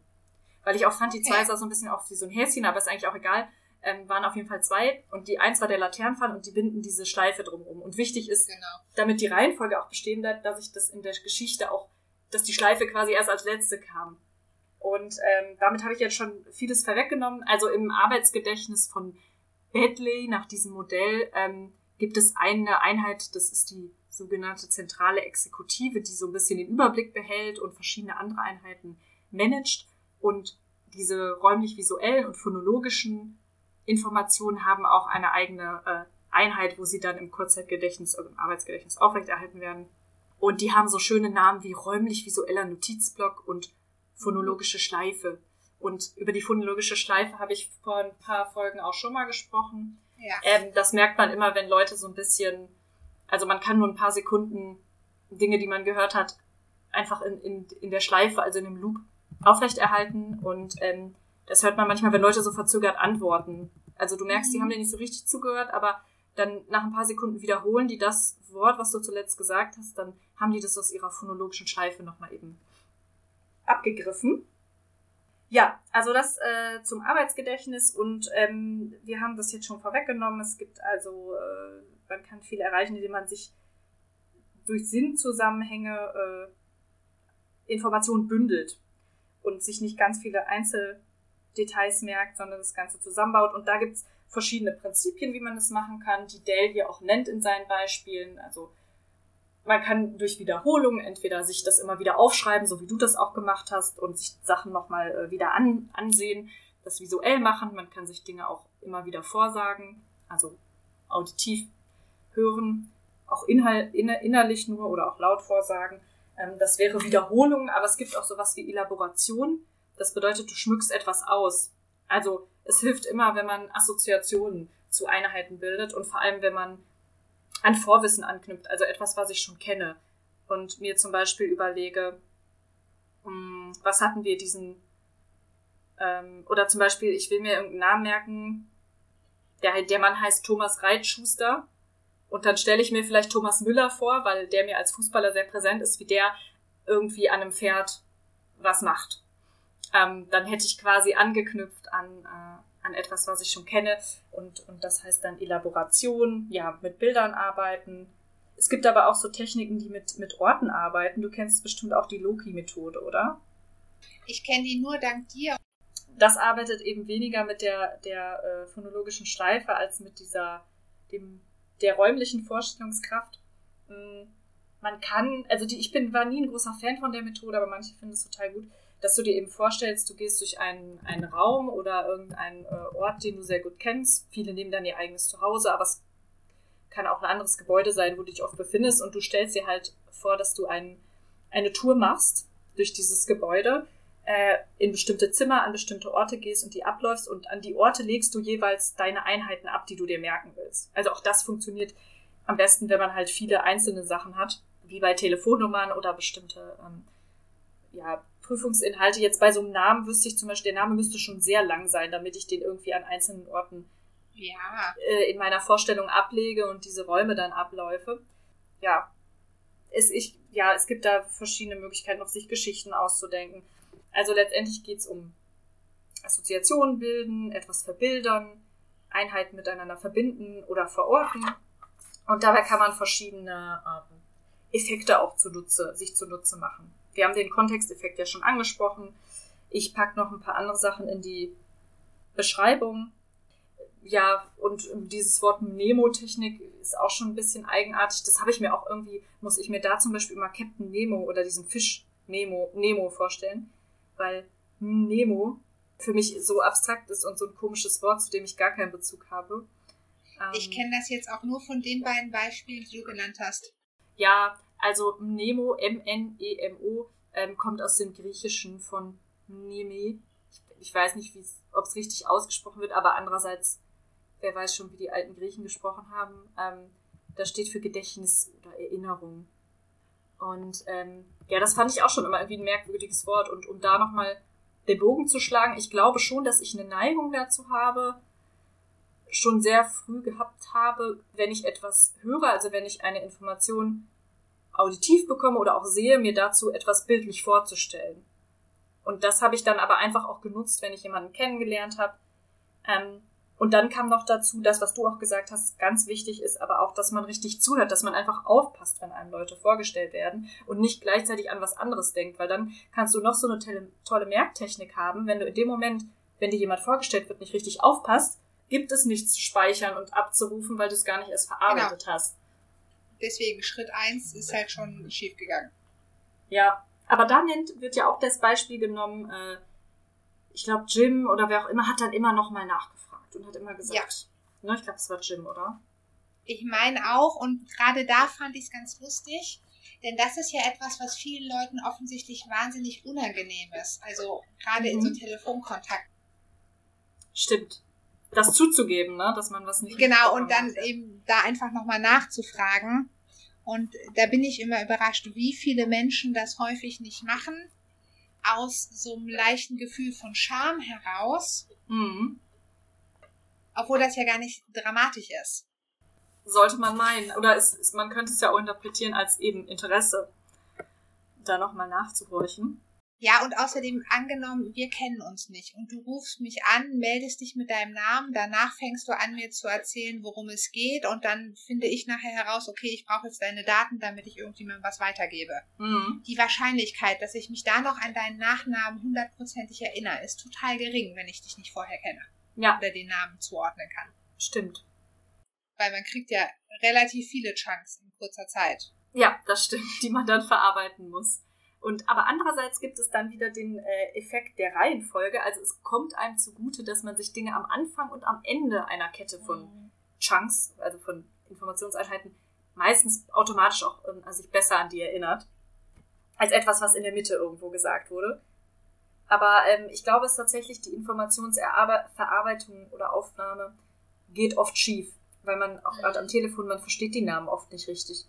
Die Leute genau. sagen die auch so schnell und dann, dann bringt dir das auch gar nichts, dich an diesen Moment glasklar zu erinnern, weil du es einfach nicht verstanden hast. Du erinnerst dich ja. dann nur daran, ja, sie hat irgendwas gesagt. Äh, ja, irgendwas mit E. Ja, genau. Und Ri war am Ende oder sowas. Ja. Deswegen, also ich muss sagen, im Kapitel steht schon vieles, also die Unterscheidung zwischen auditiv und visuell mhm. räumlichen Informationen wird da gemacht und auch wie wichtig Wiederholung und Elaboration ist. Wohlgemerkt jeweils ohne diese ganzen Fachbegriffe. Man muss sich das selber sortieren. Genau, genau, das stimmt. Ich meine, ist ja auch, wenn es letztendlich inhaltlich dann äh, richtig ist, ja auch nicht schlimm. Es ist ja auch kein, kein, kein Lehrbuch, aber ich wollte damit nur sagen, du konntest das natürlich für dich viel schneller zusammenfassen, weil du ja sowieso was über das Thema weißt und dann immer Häkchen machen konntest. Stimmt, da hast du recht. Ich habe natürlich das so gelesen, ich habe das gesucht. Ich habe geguckt, wann taucht genau, das auf. Genau, bei mir war das zum Beispiel schon ganz anders. Und ich dachte jetzt so, ah, schön, wie die Kim das alles nochmal zusammenfasst. Und ja, sie hat recht, es ist alles drin. Aber in meinem Kopf war es nicht so sortiert, ah. als ich es gelesen habe. Also ich habe tatsächlich das, das erkannt und, und ähm, abgehakt aber es ist auch in dem Kapitel wie so oft nicht so vorstrukturiert, dass man auf jeden Fall zu dieser Erkenntnis kommt, sondern ähm, man kann das Kapitel auch anders lesen und sich vielleicht nur merken, ah ja, ich muss Leuten Briefe schreiben und äh, dann immer äh, alle beim Vornamen nennen, mit meinem Vornamen unterschreiben, weil das wird genauso ausführlich beschrieben wie, ähm, ja, ich äh, finde zusätzliche Informationen raus. Ja. Was ich kurz äh, vielleicht nochmal der Deutlichkeit halber nachfragen würde, bei dem, was du alles gesagt hast. Also das wichtig ist, glaube ich, nochmal als Botschaft für Hörer und Hörerinnen, die keine Ahnung von dem Thema haben. Die sieben Chunks plus minus zwei betrifft nur das Arbeitsgedächtnis. In meinem Langzeitgedächtnis habe ich ja im weitesten Sinne unendliche Kapazitäten. Ja, und irgendwann ähm, gehen Dinge ja auch, wenn du sie gut genug wiederholst oder dir auch, sie dir einfach wichtig sind, weil sie zum Beispiel ein wichtiges Ereignis in deinem Leben darstellen, gehen sie ja auch ins Langzeitgedächtnis über. Und das ist ja auch Ziel von den ganzen Sachen in dem Buch. Hm. Man braucht halt einmal die Strategie, wie ich möglichst viele Chunks, also angenommen, mir werden jetzt 20 Menschen vorgestellt, dann weiß ich jetzt dank Kim, okay, ich muss mir, ich muss meine Chunk pro Chunk mehr Infos reinkriegen, denn sonst werde ich mir nur sieben davon merken können. Ja. Und das ist also die erste Strategie, die man anwenden kann, wenn man sich da jetzt steigern will, dass man eben guckt, okay, wie viele Chunks werde ich brauchen und die dann möglichst groß zu machen. Und das zweite ist aber auch, dann aus dem Arbeitsgedächtnis diese Infos rauszukriegen in mein Langzeitgedächtnis. Und da kann ich ja ebenfalls die Sachen anwenden, die du eben alle ausgeführt hast. Ähm, das stimmt. Wobei ich nicht sicher bin, hm, das ist immer so, also wenn man halt für Prüfungen lernt, reicht es oftmals auch, dass es nicht also es wäre schön, wenn es in deinem Langzeitgedächtnis ist und dann brauchst du eigentlich diese ganzen ja. Techniken nicht, weil wenn du einmal ähm, Sinnzusammenhänge richtig tief verstanden hast, also bestimmte Prinzipien, wie die Welt funktioniert, also bestimmte physikalische Prinzipien zum Beispiel, haben wir ja sehr früh kapiert, die sind für uns klar und die muss ich mir auch nicht mit irgendwelchen Merktechniken lernen. Ich weiß nicht, ähm, dass die Sonne morgens aufgeht und dass die Erde rund ist oder so ähm, und dass es Norden, Süden, Osten und Westen gibt. Ähm, ja. Und ich weiß halt nicht, ob das, ähm, inwieweit dieses Namenlernen hier in diesem Kapitel ähm, in die Richtung geht, ich lerne für eine Klausur, also quasi zu dem Moment, wann ich es wieder anwenden muss, weil dann reicht es ja auch, du guckst dir das kurz vorher an, rufst das in dem ja. Moment auf der Cocktailparty ab. Oder will der wirklich 50.000 Namen in seinem Langzeitgedächtnis haben? Weiß ich nicht. Also wird für mich nicht so richtig. Dass du den quasi nachts wecken kannst und der weiß es. Das weiß ich nicht. Also so habe ich es interpretiert. Mhm. Weil er wurde ja gefragt, ich habe gehört, Sie kennen 10.000 Namen und daraufhin sagt er, da, nein, da irren Sie sich, ich kenne 50.000 Menschen beim Vornamen. Ja, aber die beim Vornamen zu kennen, oh, okay, vielleicht meint er es so, er kann es aus dem Effekt also, und jederzeit sagen kann er... wir mal, ein Teil davon war im Langzeitgedächtnis und ein Teil war im Arbeitsgedächtnis.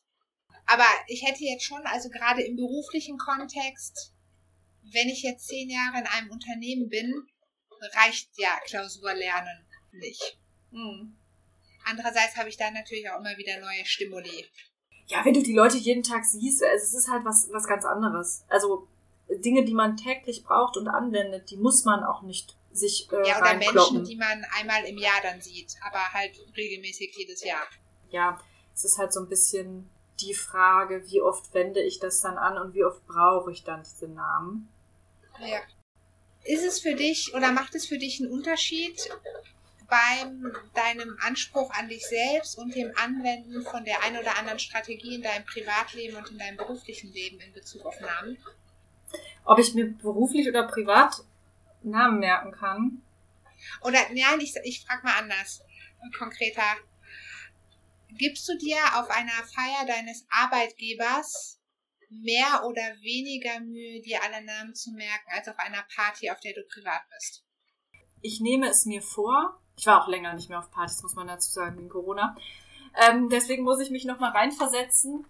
Also, das Interessante ist, deswegen jetzt, ich halte das für eine sehr gute Frage. Liebe Claudia, Claudia, deine Frage. Claudia, Danke, Kim. Ganz toll. Ähm, ist deshalb gut, weil ich mir das vornehme, auf, Part auf Partys, die irgendwie mit der Arbeit zu tun haben, dass ich denke, das ist jetzt hier nicht nur Vergnügen und ich sollte networken und ich soll aufpassen. Und interessanterweise klappt das oft nicht gut. Und ich okay. glaube, das liegt daran, und da hat Dale ja dann äh, äh, auch gar nicht so unrecht, aufrichtiges Interesse spielt eine Rolle dabei, wie gut man sich Dinge äh, merken kann. Also ich bin in beiden Fällen, weder auf privaten Partys noch auf arbeitsbezogenen Zusammenkünften äh, schreibe ich mir jetzt, gehe ich sofort auf Klo und schreibe mir alle Namen auf, muss ich dazu sagen. Wenn ich das Nein, machen das würde, seltsam. Äh, ja, aber dann wäre ich vielleicht auf diesen Arbeitsanlässen äh, auch erfolgreicher mit Namen merken. Aber ähm, oft ist es da so, sind es viele Leute und geht es schnell. Und ähm, wenn ich merke, dass irgendwie auch Unterhaltungen nicht so interessant sind, dann ist es egal wo, dann ähm, habe ich auch nicht so Interesse an den Leuten. Ich glaube, das macht dann keinen Unterschied. Und ähm, auf privaten Partys bin ich oft anders motiviert tatsächlich. Also ähm, das ist ganz interessant, weil es gibt objektiv ja mehr oder bessere Gründe, sich auf Arbeitspartys ja. Namen zu merken. Aber interessanterweise fallen mir dann auf privaten Partys, fallen mir Sachen auf. Weiß ich, oh, der redet mit dem. Und der hat aber da was Komisches an. Und hm, habe ich den schon mal gesehen? Und ich habe gar kein Ziel. Also es bringt mir hm eigentlich gar nichts rational gesehen, mir da Leute zu merken und mich für die zu interessieren. Aber ich bin intrinsisch an denen interessiert, weil die irgendwas mit meiner Biografie zu tun haben, weil ich mich frage, woher kennen die Ideen? Und ähm, auf der Arbeit merke ich oft, dass ich muss das dann bewusst machen und bin extrinsisch motiviert und muss mich so richtig, muss mir das so als Aufgabe nehmen und da fehlt dann oft dieses Spontane und dieses, was mir halt früher oft zugeflogen ist. Also ich war immer sehr gut, mir auf Partys Namen zu merken, aber interessanterweise, also auf privaten, war ich mich gar, also ich habe mich gar nicht bemüht, sondern das ist passiert. Mhm. Mir sind Sachen aufgefallen, ich fand irgendwas seltsam, habe mir selbst Fragen gestellt und habe mich, das ist auch ein Effekt, Effekt der Verarbeitungstiefe. Also ich habe mich viel tiefer mit Dingen beschäftigt und mich nicht an dieser Oberfläche der Namen aufgehalten und hatte ganz viele zusätzliche Infos irgendwie noch und einfach Interessen, äh, was die Leute anging, dass ich dann mein Gehirn hat sich dann direkt so damit beschäftigt, da musste ich auch gar keine Technik mehr anwenden. Oder ich habe, wie gesagt, jetzt hier wie mit, was ich gerade gesagt habe, dass ich dann auch immer so ähm, wie mit Nemo und so, ich habe manchmal einfach Bilder im Kopf, die kommen dann. Und interessanterweise sind die auf so Arbeitsanlässen, ich glaube, weil ich auch nicht so entspannt bin, weil ich da angespannter bin, da kommt Ich das wollte nicht so fragen, naturell, ob natürlich. dein Gehirn da weniger kreativ frei ist. Das ist, glaube ich, der Punkt. Ich bin weniger kreativ, ich bin gehemmter. Und deshalb funktioniert es nicht so gut mit diesen spontanen Assoziationen. Und das ist dann total hinderlich eigentlich. Ja, wobei das natürlich auch total verständlich ist. Also du kannst ja nicht träumend über ein Arbeitsevent laufen. Also nicht, dass ich jetzt glaube, dass du träumend über Partys läufst, aber Aber ja, da schweift man schon mal ab oder man lässt sich leiten. Genau. So privaten Partys, man hört irgendwas, guckt dahin, lässt sich inspirieren. Und Genau. ähm, im Arbeitskontext bist du ja dann irgendwie mit einem Ziel da und hast eine Agenda und äh, dann ist alles schon so unentspannt und streng und unspaßig. Da fällt mir dann auch oft nicht mehr viel ein und bin einfach nur froh, wenn ich wieder weg bin, so ungefähr. Nicht immer. Mit dir war es natürlich immer toll, aber im schlimmsten Fall freue ich mich bei Arbeitspartys, aber auch bei privaten Partys muss ich, es hängt ja immer davon ab, wer da ist. Also eigentlich war es Quatsch, was ich gerade gesagt habe. Es hängt immer davon ab, wer da ist, wie viel Spaß es macht. Du wirst lachen. Deine letzte, nein, das war gar nicht, war das deine, doch eine deiner letzten Veranstaltungen, Ja. als wir noch Kolleginnen waren, da habe ich auch mir ein Beispiel notiert zum Thema Namen, wo das Ja. funktioniert hat, dass es sehr wichtig war, dass man sich den Namen gemerkt hat. Ah. Soll ich das jetzt direkt erzählen oder? Kannst du gerne machen. Ich bin soweit fertig mit meiner Antwort. Okay, aber eigentlich will ich jetzt noch auf deine Antwort eingehen. Obwohl, habe ich ja schon. Also, auf äh, dem Event, also äh, da, wo Kim und ich vorher gearbeitet haben, da war auch immer schon mal in Anführungszeichen hoherer Beruf von irgendwelchen Ministerien oder anderen Menschen, die nicht unwichtig für das Unternehmen waren. Und bei der letzten Veranstaltung, an der du noch teilgenommen hast, war auch ein Minister mit dabei. Und den habe ich, und das war aber purer Zufall, muss ich jetzt dazu sagen, in dem Moment, wo die Person reinkam, hatte ich den Namen total, also sofort parat, Mhm. nicht weil ich den Mann schon mal gesehen hätte oder kannte, sondern nur weil ich kurz vorher nochmal auf der Teilnehmerliste geguckt habe, okay, wer ist denn an wichtigen Leuten, dass ich die Namen schon mal gelesen habe und dann sofort zuordnen kann, wenn ich die, wenn ich die Person treffe. Mhm. Und dann kam er rein und ich konnte ihn dann sofort entsprechend ansprechen und ihm auch sein Namensschild geben. Und die Person hat mich die gesamte Veranstaltung angestrahlt. Mhm. Und auch nachher nochmal bezüglich anderer Sachen gefragt und dieses und jenes, wo ich dachte, krass, ich war nicht die, die wichtigste Person unseres Unternehmens auf der Feier. Aber für diese andere wichtige Person war ich sofort der Hauptansprechpartner, einfach auf Basis der Tatsache, dass ich ihn mit Namen begrüßen konnte. Mhm. Was wie gesagt purer Zufall war. Wäre Mhm. der eine Minute eher gekommen, hätte ich das wahrscheinlich nicht gekonnt.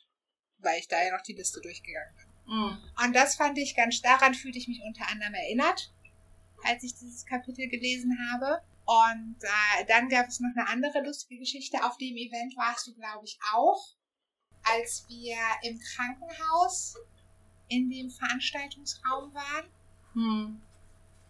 Und da gab es eine Person, mit der du und ich nicht so viel zusammengearbeitet haben, sondern unser Chef, die aber auch in der großen Schlange stand, um Namensschild und Teilnehmerunterlagen zu bekommen. Und bei den Personen, die ich kannte und die einigermaßen wichtig waren, habe ich mir zwischendurch immer schon die Sachen genommen, denen eben gebracht, damit die nicht in der Schlange weiter warten müssen, weil er ja auch noch andere Sachen zu tun hatte. Der hat ja nachher auch noch einen Vortrag gehalten und so. Und der hat auch an dem, also es sind innerhalb dieses Events noch dreimal Menschen auf mich zugekommen, plus einmal war ich dabei, denen er erzählt hatte, wie toll das war, dass er gar nicht anstehen musste. Er ist gekommen, er war eine Sekunde in der Schlange und dann bin ich schon gekommen und habe ihm sein Namensschild und alles gebracht. Und er konnte sofort rausgehen und hätte sich selten so besonders gefühlt. Was ja dann total bestätigt, was Dale hier für Menschen in diesem Kapitel hat. Und ich muss auch noch mal sagen, ich kann natürlich nachvollziehen, also mich überrascht die Reaktion nicht, dass man sich freut, wenn andere den Namen kennen, weil es, es ist aber, der Punkt ist bei mir, das ist nur ein Symptom davon, dass Ja. die Person sich generell Mühe gegeben hat, sich interessiert. Ähm, hätte sie vorher gewusst, was ich am liebsten trinke, hätte ich mich genauso gefreut. Ja. Sie trinken doch immer so gerne Cola. Hier, ich habe schon eine aufgemacht. Und ob das jetzt mein Name ist oder was anderes, was mich als Person betrifft, ähm, spielt da nicht so eine Rolle. Und das stört mich in dem Kapitel, dass es hier so als on top und das ist so, also da sind dann alle tödlich beleidigt, wenn du das nicht weißt, ähm, weil so ist es ja nicht. Also, Ja, das dass er sich da jetzt so schön gefreut hat und vor anderen dann sogar damit geprahlt hat.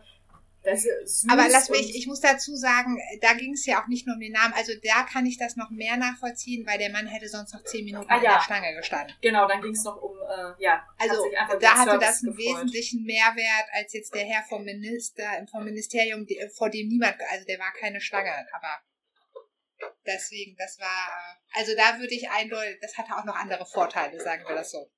Ja, aber ich finde das einen guten Punkt, den du gerade nochmal gemacht hast, denn unser Bedürfnis ist ja gesehen zu werden. Und das kann natürlich was ganz anderes, also was uns das Gefühl gibt, gesehen zu werden, das hängt sicherlich nicht unbedingt an unserem Namen. Sondern das kann eben auch sein, dass die Person weiß, was man trinken will oder was weiß ich, wenn ich immer. Ich habe einen Imbiss, da gibt es nur zwei Sachen, die ich esse. Zwei, äh, den gesamten Rest der Speisekarte habe ich noch nie probiert.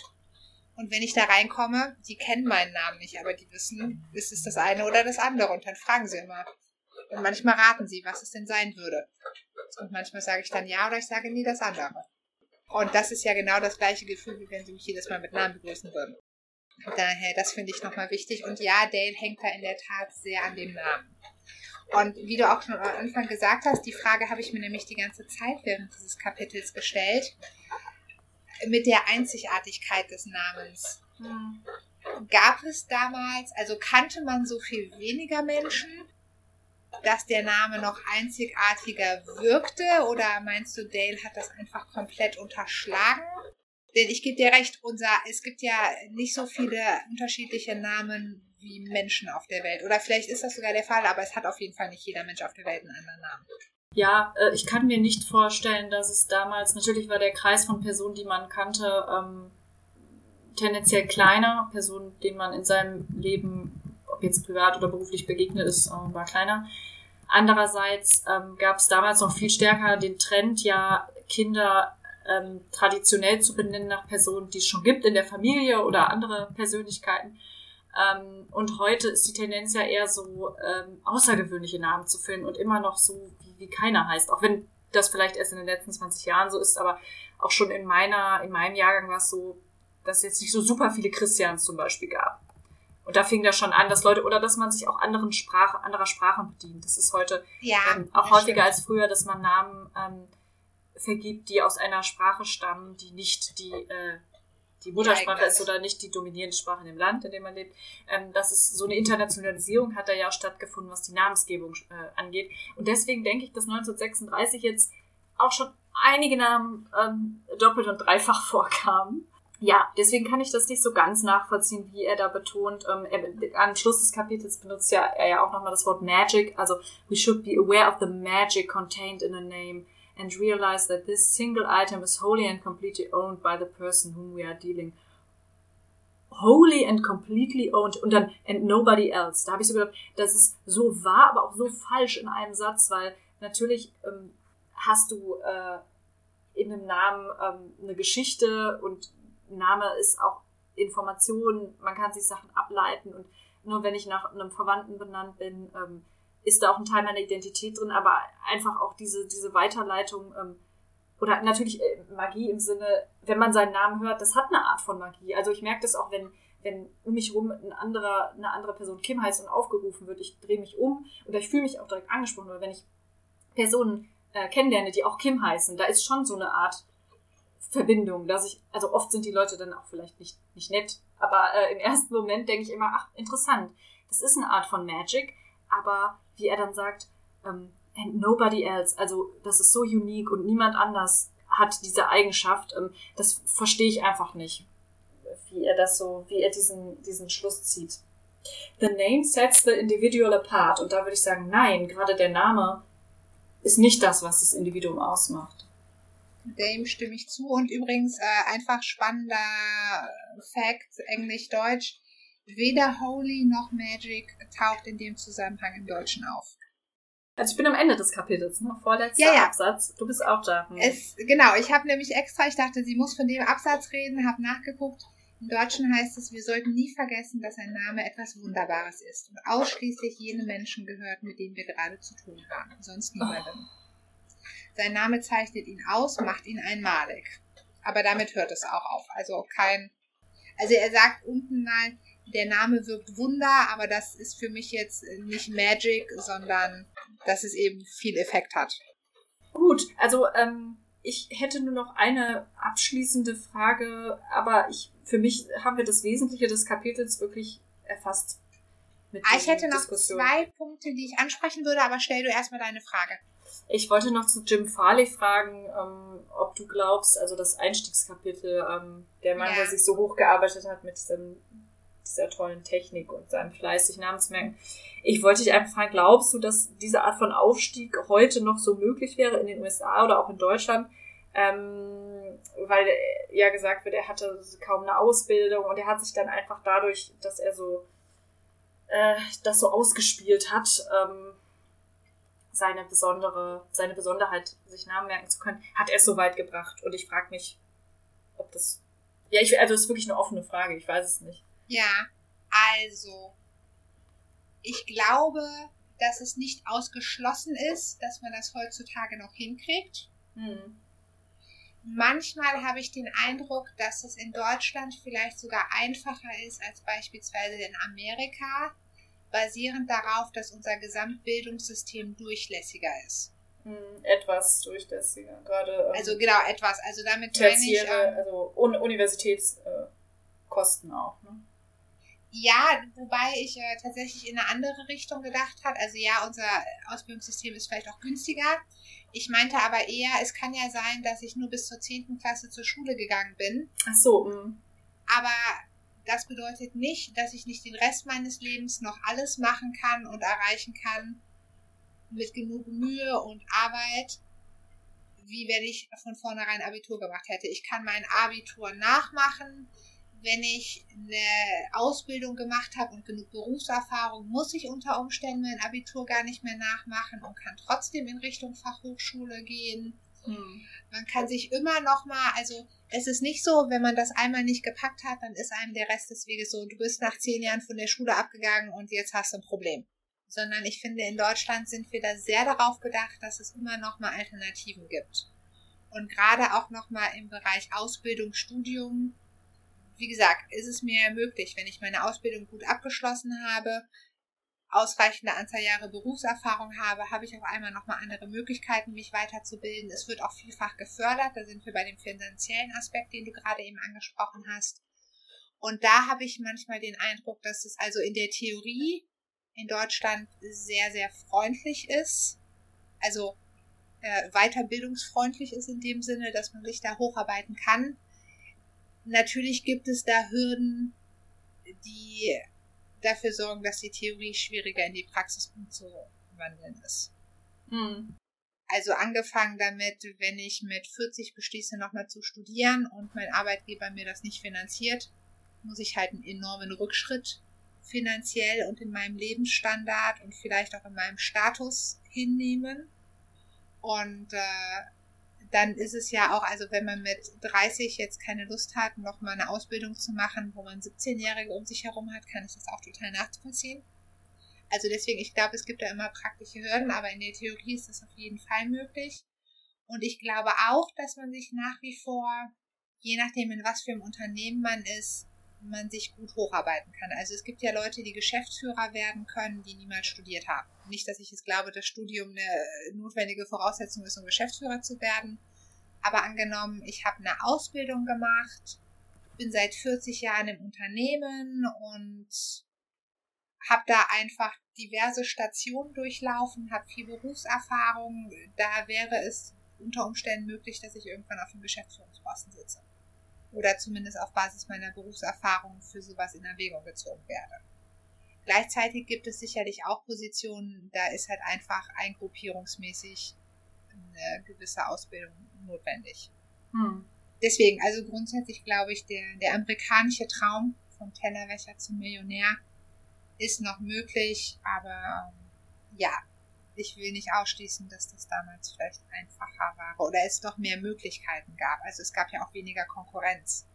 Hm, und weniger hohe Anforderungen an formale Bildungsabschlüsse. Ich muss dazu sagen, ich bereue auch ein bisschen, dass ich das Fass der ähm, Bildungsmobilität jetzt hier aufgemacht habe, weil es eigentlich, man kann dem, glaube ich, gar nicht gerecht werden in so kurzer Zeit, aber ähm, das nee, nee. war halt so ein Gedanke, den ich mich da äh, gefragt habe, speziell mit Blick auf das Beispiel von Jim Farley. Ah, okay. Weil es spezifisch ja auch nicht mit diesem Namensthema, sondern man könnte ja auch sagen, wenn jemand irgendwas anderes befolgt, dann ist er aufgestiegen. Ja. Also ich glaube, ähm, Dale hat ja öfters so Erfolgsgeschichten und ähm, das ist auch was, was, denke ich, ähm, bei der Lektüre dieses Buchs wichtig ist, es mitzubedenken, dass es damals diese Aufstiegsgeschichten anders funktioniert haben wahrscheinlich, aber es ist jetzt nicht so spezifisch auf dieses Namensthema, aber ich fand es trotzdem äh, wichtig, das, das anzusprechen. Ja, aber nee, da gebe ich dir recht. Also ich glaube, man muss da ganz äh, stark unterscheiden, bei was für einem Unternehmen man tätig ist, ob das möglich ist oder nicht. Denn es gibt sicherlich ganz viele, und da ist vielleicht auch ein Punkt, je größer das Unternehmen und je formaler es ist, desto mehr formelle Sachen muss ich halt erfüllen, um überhaupt irgendwo hinzukommen, unabhängig davon, ob ich die, dem zugeschriebene Kompetenz mitbringe oder nicht. Mhm. Aber du wolltest auch noch zwei Sachen fragen. Ja, und damit kommen wir so ein bisschen zu meinem Lowlight. Mhm. Ich fand diesen, oder eigentlich sind es noch drei Sachen übrigens. Also einmal fand ich, ich lese die Stelle mal eben vor, das fand ich, da habe ich einen nach unten hängenden Smiley hingemalt. Mhm. Die Menschen sind dermaßen stolz auf ihren Namen, dass sie alles dran setzen, um sich zu verewigen. Selbst der hartgesottene alte P.T. Barnum, der größte Unternehmer im Showbusiness zu seiner Zeit, ruht aus Enttäuschung darüber, dass er selbst keine Söhne hatte, die seinen Namen weiterführten, seinem Enkel C.H. Seeley 25 Dollar an, damit er sich Barnum Seeley nannte. Das fand ich irgendwie traurig, aber vielleicht auch wahr. Also das hört man ja häufig, dass Menschen gerade kurz vor ihrem Arbeitsende manchmal nochmal sehr kuriose Sachen machen, um sich zu verewigen. Hm. Ich habe auch letztens eine Friedhofsführung gemacht. Äh, ist jetzt auch ein bisschen off-topic, aber ist auch interessant, was Leute heutzutage noch an Geld bezahlen, also Millionen, Millionen, um zum Beispiel eine Familiengruft sich zu bauen. Ja. Warum? Also es geht halt darum, was, was dazulassen, aber denke ich auch immer, man kann sich doch irgendwie ähm, gerade mit viel Geld anders ähm, was, was schaffen. Aber ähm, wichtig scheint vielen Leuten wirklich zu sein, dass der Name noch irgendwo draufsteht. Ähm, ich musste übrigens bei dem Beispiel an Parkbänke denken. Das finde ich immer ganz witzig auch auf dem Friedhof, aber ja. auch in Parkanlagen. Diese Bank wurde gespendet von sowieso. Finde ich immer ganz witzig. Ich äh, habe ja meinen Eltern schon mal vorgeschlagen, ob wir ihnen, ähm, also natürlich dürfen sie sich auch normal begraben lassen, aber ich finde es dann viel schöner, wenn man irgendwie am Ort, an dem sie gerne waren, mhm. eine Memory Bank. Ach so, ja. Den ja. zu ehren da steht oder so. Ja, zum Teil, aber in, in dem an der Stelle im Buch wird ja auch angesprochen, dass irgendwelche Bibliotheken ähm, nach Personen benannt werden, nach äh, wohltätigen Unterstützern und das ist auch manchmal schwierig. Also manchmal kommt man ja auch in dieses Lobby-Thema dann ähm, rein, dass Personen zum Teil auch zu Lebzeiten noch, ich weiß nicht, Uni-Hörsäle nach sich benannt haben wollen, weil sie einfach in der Uni viel gespendet haben. Und ähm, da geht die Grenze zu Lobbyismus und Werbung äh, sind da dann fließend. Und ähm, da geht es dann aber oft eher auch um Firmennamen, also manchmal auch um tatsächlich Namen von, von einzelnen Persönlichkeiten, wo es bestimmt auch um Ego geht, äh, manchmal aber auch wirklich nur um Geschäftstaktiken. Ja, selbstlose Unterstützer, die hier was für die Allgemeinbildung tun. Genau, dass jeder Student, der da durchgelaufen ist, theoretisch den Namen des Unternehmens schon mal kennt. Genau. Ja, und daran anschließend, also und das ist ja was, was es in Amerika, weiß ich gar nicht, ob es da, also gefühlt hätte ich jetzt gesagt, gibt es das da mehr, dass auch irgendwie reiche Menschen dann Schulen bestimmte Flügel oder Turnhallen oder sonst was spenden, um sich dann da zu verewigen oder eben auch an Universitäten bestimmte Gebäude. Aber unser lieber Dale, bezieht sich in diesem Kapitel ja auch mal auf Andrew, der nicht mit ihm verwandt ist, aber Mhm. theoretisch nur seinen Nachnamen teilt, weil Carnegie Dale ihn geändert hat. Und zwar wird ja ihm zugeschrieben und das äh, habe ich mal fünf Minuten gegoogelt, da habe ich es nicht gefunden und war dann aber auch unwillig, mehr Zeit da rein zu investieren. Dale sagt, dass der liebe Andrew Carnegie schon als junger Mensch gelernt hat, also dass er da schon ein erstaunliches Talent für Organisation und Menschenführung hatte, denn als Zehnjähriger hatte er bereits herausgefunden, welchen Wert die Menschen auf ihren eigenen Namen legen und machte sich diese Entdeckung zunutze. Eines Tages, er lebte damals noch in Schottland, wurde er Besitzer eines trächtigen Kaninchens. Und bald hatte er ein ganzes Nest voller kleiner Kaninchen. Und kein Futter. Dafür aber eine glänzende Idee. Er versprach den Kindern in der Nachbarschaft, die kleinen Kaninchen nach ihm zu benennen, wenn sie ihnen jeden Tag genügend Klee und Löwenzahn für die Tiere brächten. Das fand ich in mehrfacher Hinsicht eine kuriose Geschichte. Wie findest du das denn? Also ich habe zuerst kurz überlegt, suchst du jetzt bewusst nochmal, ob es eine Autobiografie oder eine Biografie von Andrew Carnegie gibt und guckst, ob die Geschichte da irgendwo auftaucht? Denn woher will Dale denn wissen? Also hat Andrew diese Geschichte immer erzählt, weil ich fände es auch irgendwie eine seltsame Geschichte. Also wenn Mhm. ich ein milliardenschwerer Stahlindustrieller bin, weiß ich nicht, ob ich diese Geschichte erzählen würde, um mein besonderes Talent irgendwie heraus. Also, weißt du, was ich meine? Ja, die Frage ist, wirft es ein gutes Licht auf Andrew Carnegie? Also Nein. ich habe auch ähm, beim Lesen, aber ich habe diese Geschichte recht schnell ähm, dann hinter mir gelassen und dachte nur so, ja, okay, das hat funktioniert, weil das äh, Kinder sind wahrscheinlich auch ganz gut und ähm, mich hat das Sicher? an so Tom Sawyer Geschichten erinnert. Also an die Mhm. Geschichte, wo Tom Sawyer die ganze Nachbarschaft äh, dazu bringt, dann den Zaun zu streichen, weil er keine Lust hat, weil Ja. er ihm das halt schmackhaft macht. Und das ist so eine Geschichte, ne, die bringt einen zum Schmunzeln und man denkt dann, oh, hat der clever gemacht. Aber ähm, es ist eben eine Geschichte von einem Jungen, der, der Streiche spielt oder der ganz pfiffig ist. Und ich, ich finde auch, es ist nicht so, es ist keine klassische Geschichte, die erfolgreiche Männer äh, erzählen, wenn sie anderen sagen wollen, äh, wie sie es so weit gebracht haben. Also, das habe ich mich halt da gefragt. Also, Ja, ich stimme dir zu. Und bei Tom Sawyer, ich meine, das ist ja eine Fiktion. ja, stimmt. Wenn das jetzt Michel aus Lönneberger gemacht hätte, hätte ich auch gar keinen Anstand daran genommen. Ja. Aber hat Andrew Carnegie sich tatsächlich irgendwo mal hingestellt und diese Geschichte erzählt? Oder hat Dale sich die ausgedacht? Also ich fand das irgendwie, und dann habe ich überlegt, in was für einem Kontext hat Mhm. Carnegie wohl, wenn jemals diese Geschichte erzählt? Wo wir, zumal wir ja schon ähm, festgestellt haben, es ist unwahrscheinlich, dass die beiden sich persönlich gesprochen haben, ne? Deswegen habe ich Ja. halt überlegt, hat er eine Autobiografie? Und wenn ja, war da dann diese Geschichte drin? Ich glaube, an der Stelle Also- müssen wir es einfach mal glauben, weil ich auch nicht Ja. vertieft recherchiert habe. Das können wir aber noch nachholen und vielleicht irgendwann mal äh, entweder das knallhart aufdecken oder ähm, Dale dann die äh, Bestätigung geben, posthum, dass er dann eine wahre Geschichte gefunden hat. Ich weiß Also ich habe nämlich für dich zur Erheiterung daneben geschrieben, ist das so wie bei Messmer und Boris? Fragezeichen. Stimmt, ja, ja, mit, äh, du weißt schon, wer der dann äh, Ja. eine Geschichte von Reinhard Messner, sagen wir, etwas in den in einen anderen Zusammenhang gestellt hat und etwas äh, verfremdet hat, ja. Und Boris Beckers Leben soll ja verfilmt werden. Insofern habe ich große Hoffnung, dass wir da auch noch die Auflösung. Sehr gut.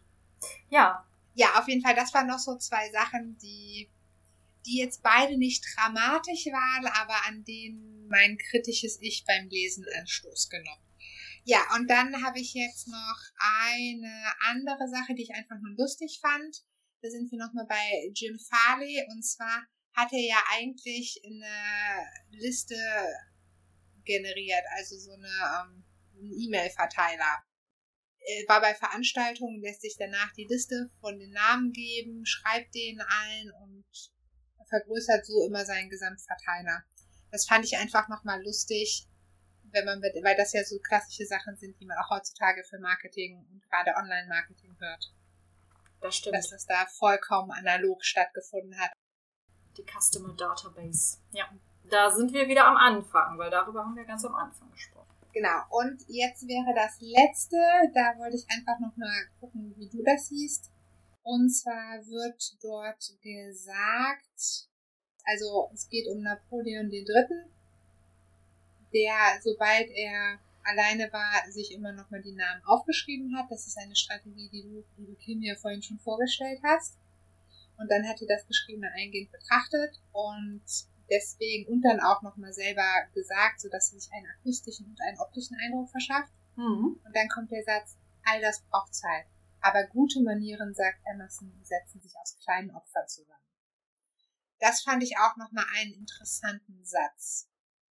Ich habe das abgehakt unter äh, versucht, das zivilisatorische Dilemma äh, auf den Punkt zu bringen, dass Sehr man schön, ja. ähm, was äh, also kann man sich natürlich darüber streiten, ob das so ist, wenn man äh, na, auch in Anführungsstrichen, was heißt jetzt zivilisiert, wenn man in einer Gemeinschaft zusammenleben möchte, die auch vielleicht über 150 Personen geht, ähm, inwieweit muss man Abstriche machen und auf Bedürfnisbefriedigung äh, verzichten oder nicht alles sofort ähm, so äh, erfüllt zu bekommen, wie es für einen am bequemsten ist und was muss man an Zusatzaufwand betreiben, was man nicht machen würde, wenn man alleine oder in einer kleinen Gemeinschaft nur leben würde.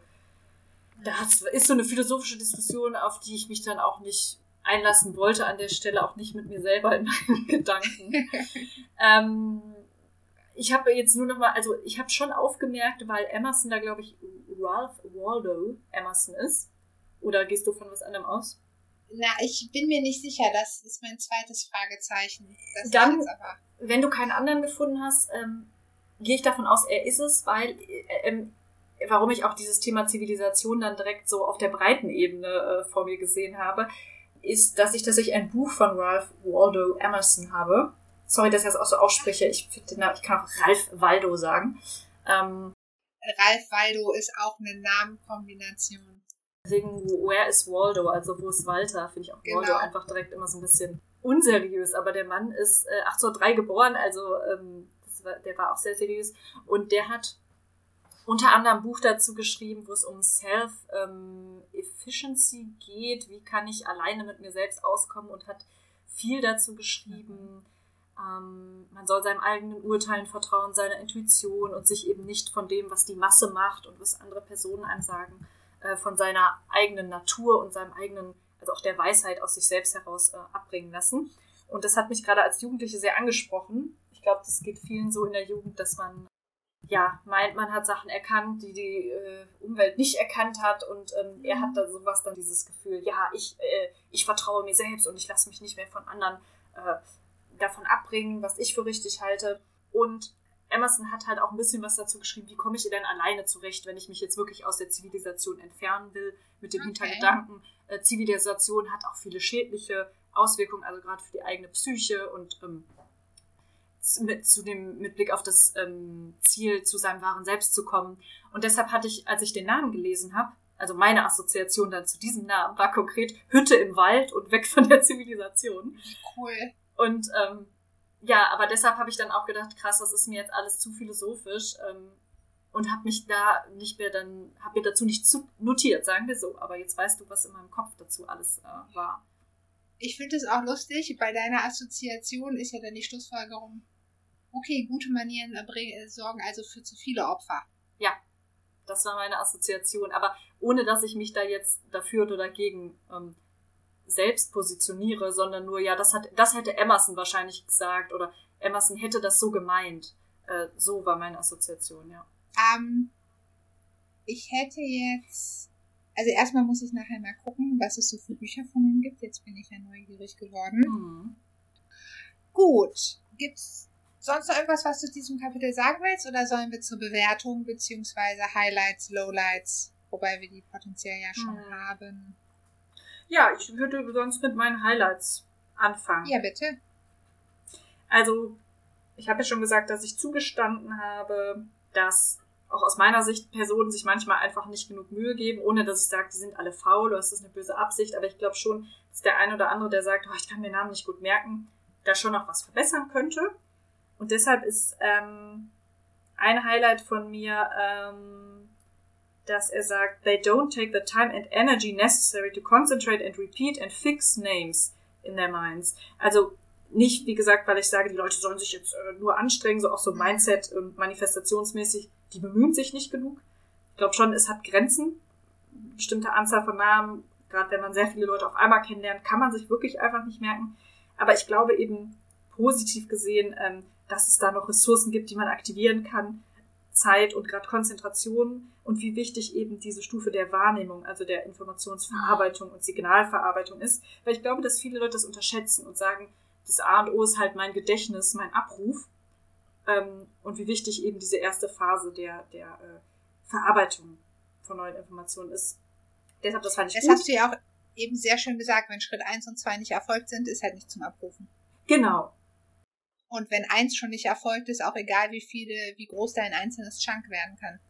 Genau, weil dann denkst du immer nur so, ja, mein Chunk ist äh, irgendwie komisches Rauschen und äh, ich habe in das Gesicht äh, von der Frau geguckt, aber schon an mein Abendessen gedacht. So, dann, Genau. was willst du dann da erinnern? Ne? Ja. Und mein anderes Highlight ist äh, was Witziges, wie ich fand, weil ich da noch mal eine Erinnerung hatte an deine Kartinengeschichte, die du, glaube ich, vor zwei Folgen erzählt hast, dass du einmal so eine Art Special Treatment in der Kantine bekommen hast, weil, Ja, das ist auch die Parallele, äh, du einer Person, also zu einer Person einfach nett warst. genau. Ich begrüße die aber auch mit Namen wohlgemerkt. Ah, guck mal, dann ist es eigentlich genau das Gleiche. Dann ist es ja nicht nur eine, also genau die gleiche Situation, weil ähm, Dale hier ein Beispiel beschreibt ähm, von, weiß ich, Mann kenne ich wieder nicht, äh, Arbeiter bei General Motors. Hm. Und der sagt so schön, dass eben eine Frau, ähm, die da auch Essen ausgegeben hat, erst auch ihn wie alle anderen behandelt hat und äh, nachdem er dann ihren Namen wusste, also weil es auf dem Namensschild stand und sie dann freundlich mit ihrem Namen begrüßt hat, hat er so extra Schinken bekommen und ähm, bessere Sachen. Sie hat sich halt besonders Mühe gegeben. Und in diesem Zusammenhang fällt der schöne Satz, also um den Zustand zu beschreiben, als er noch wie alle anderen für sie war. And I was just another sandwich to her. Ja. Das fand ich schön. Ja. Übrigens, äh, da auch lustig, ich begrüße sie immer mit Vornamen und sie spricht mich mit äh, Nachnamen an. Und das ist auch eine der Personen, ich weiß mittlerweile ihren Nachnamen, aber auch nur, weil ich bewusst aufs Namensschild geguckt habe. Ah ja. Weil ich da, das wäre sonst auch eine Person, die ich nur mit Vornamen kenne. Ah ja. Ja, okay, hast du auch ein Lowlight? Äh, Im Grunde der Satz, den ich vorhin beschrieben habe, wo auch das Wort Magic drin vorkommt, also wo es Mhm. eben darum geht, der Name ist so dieses Alleinstellungsmerkmal, das ist, und das ist das, was uns komplett und ähm, ja, einzigartig macht und die Eigenschaft, die wir mit niemand anderem teilen. Hm. Äh, das ist mein Lowlight, weil es halt einfach nicht stimmt. Und ziemlich offensichtlich nicht stimmt. Ja. Und bei dir? Ah, ich habe kein Highlight. Oh. Das lässt ja Böses ahnen für die Bewertung. Ja, es ist kein Troll, so viel kann ich sagen. Also was mal, nee, ich habe gerade doch noch mal gedacht, so du in deiner positiven Herangehensweise und habe noch mal ein paar Sachen, die ich mir angestrichen habe, durchgeguckt, aber äh, keiner begeistert mich so sehr. Also was ich noch als Highlight, und da sind wir auch schon bei meinem Hashtag, ähm, es gibt äh, ein Beispiel von einem Herrn, der Nicodemus Papadoulos heißt. Mhm. Und äh, Nikodemus ist erschüttert, als er ein einziges Mal in seinem Leben mit seinem vollen Namen begrüßt wurde. Und er nicht wie von allen anderen nur Nick genannt wurde. Und er hatte Tränen in den Augen und erklärte, dass er seit 15 Jahren in diesem Land lebt und noch nie jemand sich die Mühe gemacht hätte. Und das fand ich lustig und traurig, weil der Name jetzt ja nicht so schwer ist. Also Nee. wenn ich überlege, was gibt es an schwierige Namen, die ich mir schon merken musste und auch teilweise an Doppelnamen. Und da ist äh, Nikodemus Papadoulos echt harmlos. Ich fand es auch traurig, dass der Mann das erleben musste. Vielleicht ist das auch ein bisschen amerikanisch, was aber auch ein Vorurteil von mir ist, dass ähm, sofort, wenn da irgendwie ein Y drin vorkommt oder ein OU, äh, wie, oh, kann ich nicht aussprechen. Äh, ich frage mich aber, wie heißt nochmal der Psychologe, der die Flow-Theorie beschrieben hat? Michael, der ist doch ein Ungar, der hat so einen geilen Nachnamen. Ich habe keine Ahnung. Warst du doch, du kennst den. Ja, ich kenne ihn, aber ich habe keine Ahnung, wie der Name ist.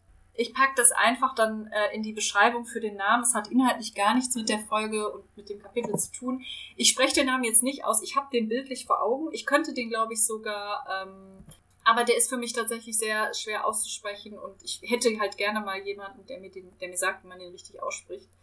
Äh, egal. Ich werde ihn, sobald wir aufgelegt haben, googeln und einen Versuch starten. Nur für dich. Dankeschön. Aber das ist zum Beispiel also so der ein oder andere skandinavische Name oder auch, obwohl russische Namen, finde ich, gehen meistens noch. Ja, auf jeden Fall war das so ein bisschen, da ich dachte, hm, du Armer.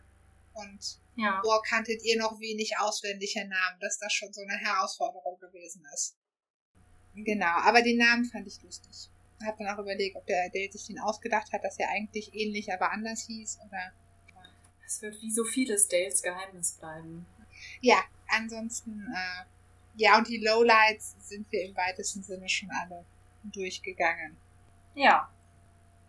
Okay, wie ist denn deine Gesamtbewertung? Du warst ein bisschen schwankend, habe ich in Erinnerung. Ja, ich habe wie immer, ich weiß auch nicht, wie ich das äh, ändern soll. Ich hoffe, das ändert sich bald. Das nervt mich nämlich selbst. Wie immer habe ich zwischen A und E geschwankt, also zwischen annehmbar Was? und Erwartung übertroffen. Ja, ich bin aber jetzt schon wieder von Erwartung übertroffen weg. Also ich werde ein annehmbar vergeben. Ich bin aber, der kriegt mich halt inzwischen damit, wenn er Sachen mal praktisch erklärt, weil die ersten Kapitel immer so allgemein waren. Ja, du musst Okay. brennenden Wunsch entwecken und du musst den anderen äh, dazu kriegen, äh, dass er auch will, was du willst. Das war immer so schwammig. Im letzten Kapitel fand ich das dann schon toll, einfach, dass da mal was halbwegs praktisch beschrieben wurde, wie man dieses Smilen üben kann. Selbst wenn es nur ein Schritt war und nicht zwei. Genau. Und im letzten Kapitel wurde dann äh, ja schon praktisch beschrieben, wie man sich das Lächeln antrainieren kann. Und hier finde ich für Dates Verhältnisse eben erstaunlich detailliert beschrieben, wie eben sich etwas merken, einprägen, funktionieren kann und auch der Abruf. Also Techniken sind da schon tatsächlich handfest beschrieben. Jetzt nicht so, dass ich sage, ähm, das ersetzt jetzt ein Buch über Merktechniken, dieses eine Kapitel. Aber ähm, dafür, dass die Latte halt inzwischen bei mir ziemlich tief hängt, äh, ja, oder das so, so passiert das eben, dass ich dann schon mal daran denke, ein E zu vergeben. Andererseits habe ich halt jetzt beim drüber sprechen auch nochmal gemerkt, es ist wirklich zu viel, also dass das überhaupt ein eigenes Kapitel hat und so viel. Gewicht darauf liegt, dass es ein, äh, dass es wirklich um den Namen geht, also den, die Buchstaben, die deinen Namen bilden und halt um nichts anderes, was dich als Person ausmacht und das so, so hochgehängt wird, ähm, ist doch irgendwie seltsam und ähm, halt der Name als Alleinstellungsmerkmal, äh, ja, deshalb kann ich dann doch nicht mehr als ein annehmbar vergeben. So komme ich dazu. Okay, ich hatte jetzt gerade, ähm, hat mein böses, zynisches Ich gedacht, naja, wenn Dale bei irgendwas praktisch werden konnte, dann ja auch da, da Ja. es da offensichtlich schon Erkenntnisse gab und es ja auch etwas weniger Softes ist als der Effekt von Lächeln und freundlich sein. Das stimmt, aber ich war, ich habe halt an Erwartungen übertroffen gedacht, weil ich selbst nicht erwartet hätte, dass damals ähm, Dass damals schon so viel bekannt war. Ja, genau. Also gerade beim Thema Informationsverarbeitung, Wahrnehmung, äh, Codierung, ähm, auch wenn er es nicht so nennt, ähm, ist da erkennbar, was man heute auch weiß und was sich jetzt nicht groß verändert hat. Mm, auch wenn man natürlich mehr Details heute weiß. Deswegen waren meine ganz persönlichen und vielleicht auch sehr tief hängenden Erwartungen übertroffen. Aber ich gebe trotzdem äh, nur ein annehmbar. Okay. Also ich habe zwischen A und S geschwankt und habe mir dann Ah. gedacht, so, okay, dann muss es ja ein M sein, weil das ja zwischen A und S ist. Äh, also M steht für mies. Genau, und es wäre schrecklich. Und danach käme der Troll. Also es ist jetzt nicht schrecklich, das Kapitel. Und weswegen ich gedacht habe, hm, musst du doch A bis M machen, ist, dass es ja schon, also wenn ich zum Beispiel bei Betriebsbesichtigungen, wenn man da irgendwie verschiedene Menschen kennt und die mit Namen begrüßt in der Produktion oder anderen Sachen, das hat schon immer enorm viel Effekt. Hm. Deswegen stimme ich der ja grundsätzlich zu, dass das zumindest im beruflichen total viel ausmachen kann. Hm. Aber neben allen anderen Sachen, die er bisher schon als Ratschläge genannt hat, bin ich halt auch immer wieder, ist mir unerklärlich, wie das sein eigenes Kapitel geworden ist und manch andere Sachen da nicht gesplittet wurden. Genau, genau, die dann so unter der Hand einfach so in so einem Nebensatz, ja, und das sollte man auch beachten. Und übrigens, ähm, einen brennenden Wunsch in jemand anderem wecken und es wird überhaupt nicht erläutert und dann bekommt dieses Namenskapitel halt, also das Thema Namen merken bekommt ein eigenes Kapitel, das Verhältnis. Genau, und es ist für mich halt auch irgendwie die Ergänzung von, dass man interessiert sein soll an anderen und zuhört. Also Ja. es gab ja auch das Zuhören, das A und O ist und wenn ich zugehört habe, werde ich mir auch den Namen gemerkt Ich glaube, haben. das kommt noch, muss ich fairerweise sagen. Ich glaube, das Zuhören kommt noch. Nein, Sicher? wir hatten doch, war das erste nicht, äh, wer sich für andere interessiert, ist überall willkommen. Ja, aber äh, da ging es nicht explizit ums Zuhören. Ich meine, das Zuhören kommt noch. Okay, Das ist auch das Problem, dass die Sachen nicht ganz trennscharf von ihm dargestellt werden. Genau. Und deswegen, also ich bin, ich, andererseits, ich hatte kein einziges Highlight. Also irgendwie hat es das M schon verdient. Das tut mir leid. Ja. Aber wie gesagt, ein Teil von mir sträubt sich so. Also einerseits bin ich, Bonnie, es hat sogar das S verdient. Denn irgendwie war es unnötig. Und es widerstrebt mir aber zu sagen, es war unnötig, wenn es grundsätzlich ja schon wichtig ist. Hm. Aber die Art, wie er es, also wie er es in seinem Buch unterbringt, er hätte das ja auch subsumieren können, eben unter einem Genau. anderen Kapitel. Und halt gerade neben den anderen Sachen. Also wenn er dann zumindest gesagt hätte, okay, das ist irgendwie das Erste und danach musst dir den Namen merken und dann wäre es gut, wenn du auch noch herzerwärmend lächelst und dann wäre es auch noch gut, wenn du den aufrichtigen Wunsch hast, jemanden kennenzulernen, wenn er das irgendwie so von niedrigschwellig zu immer höherschwellig irgendwie aufgebaut hätte.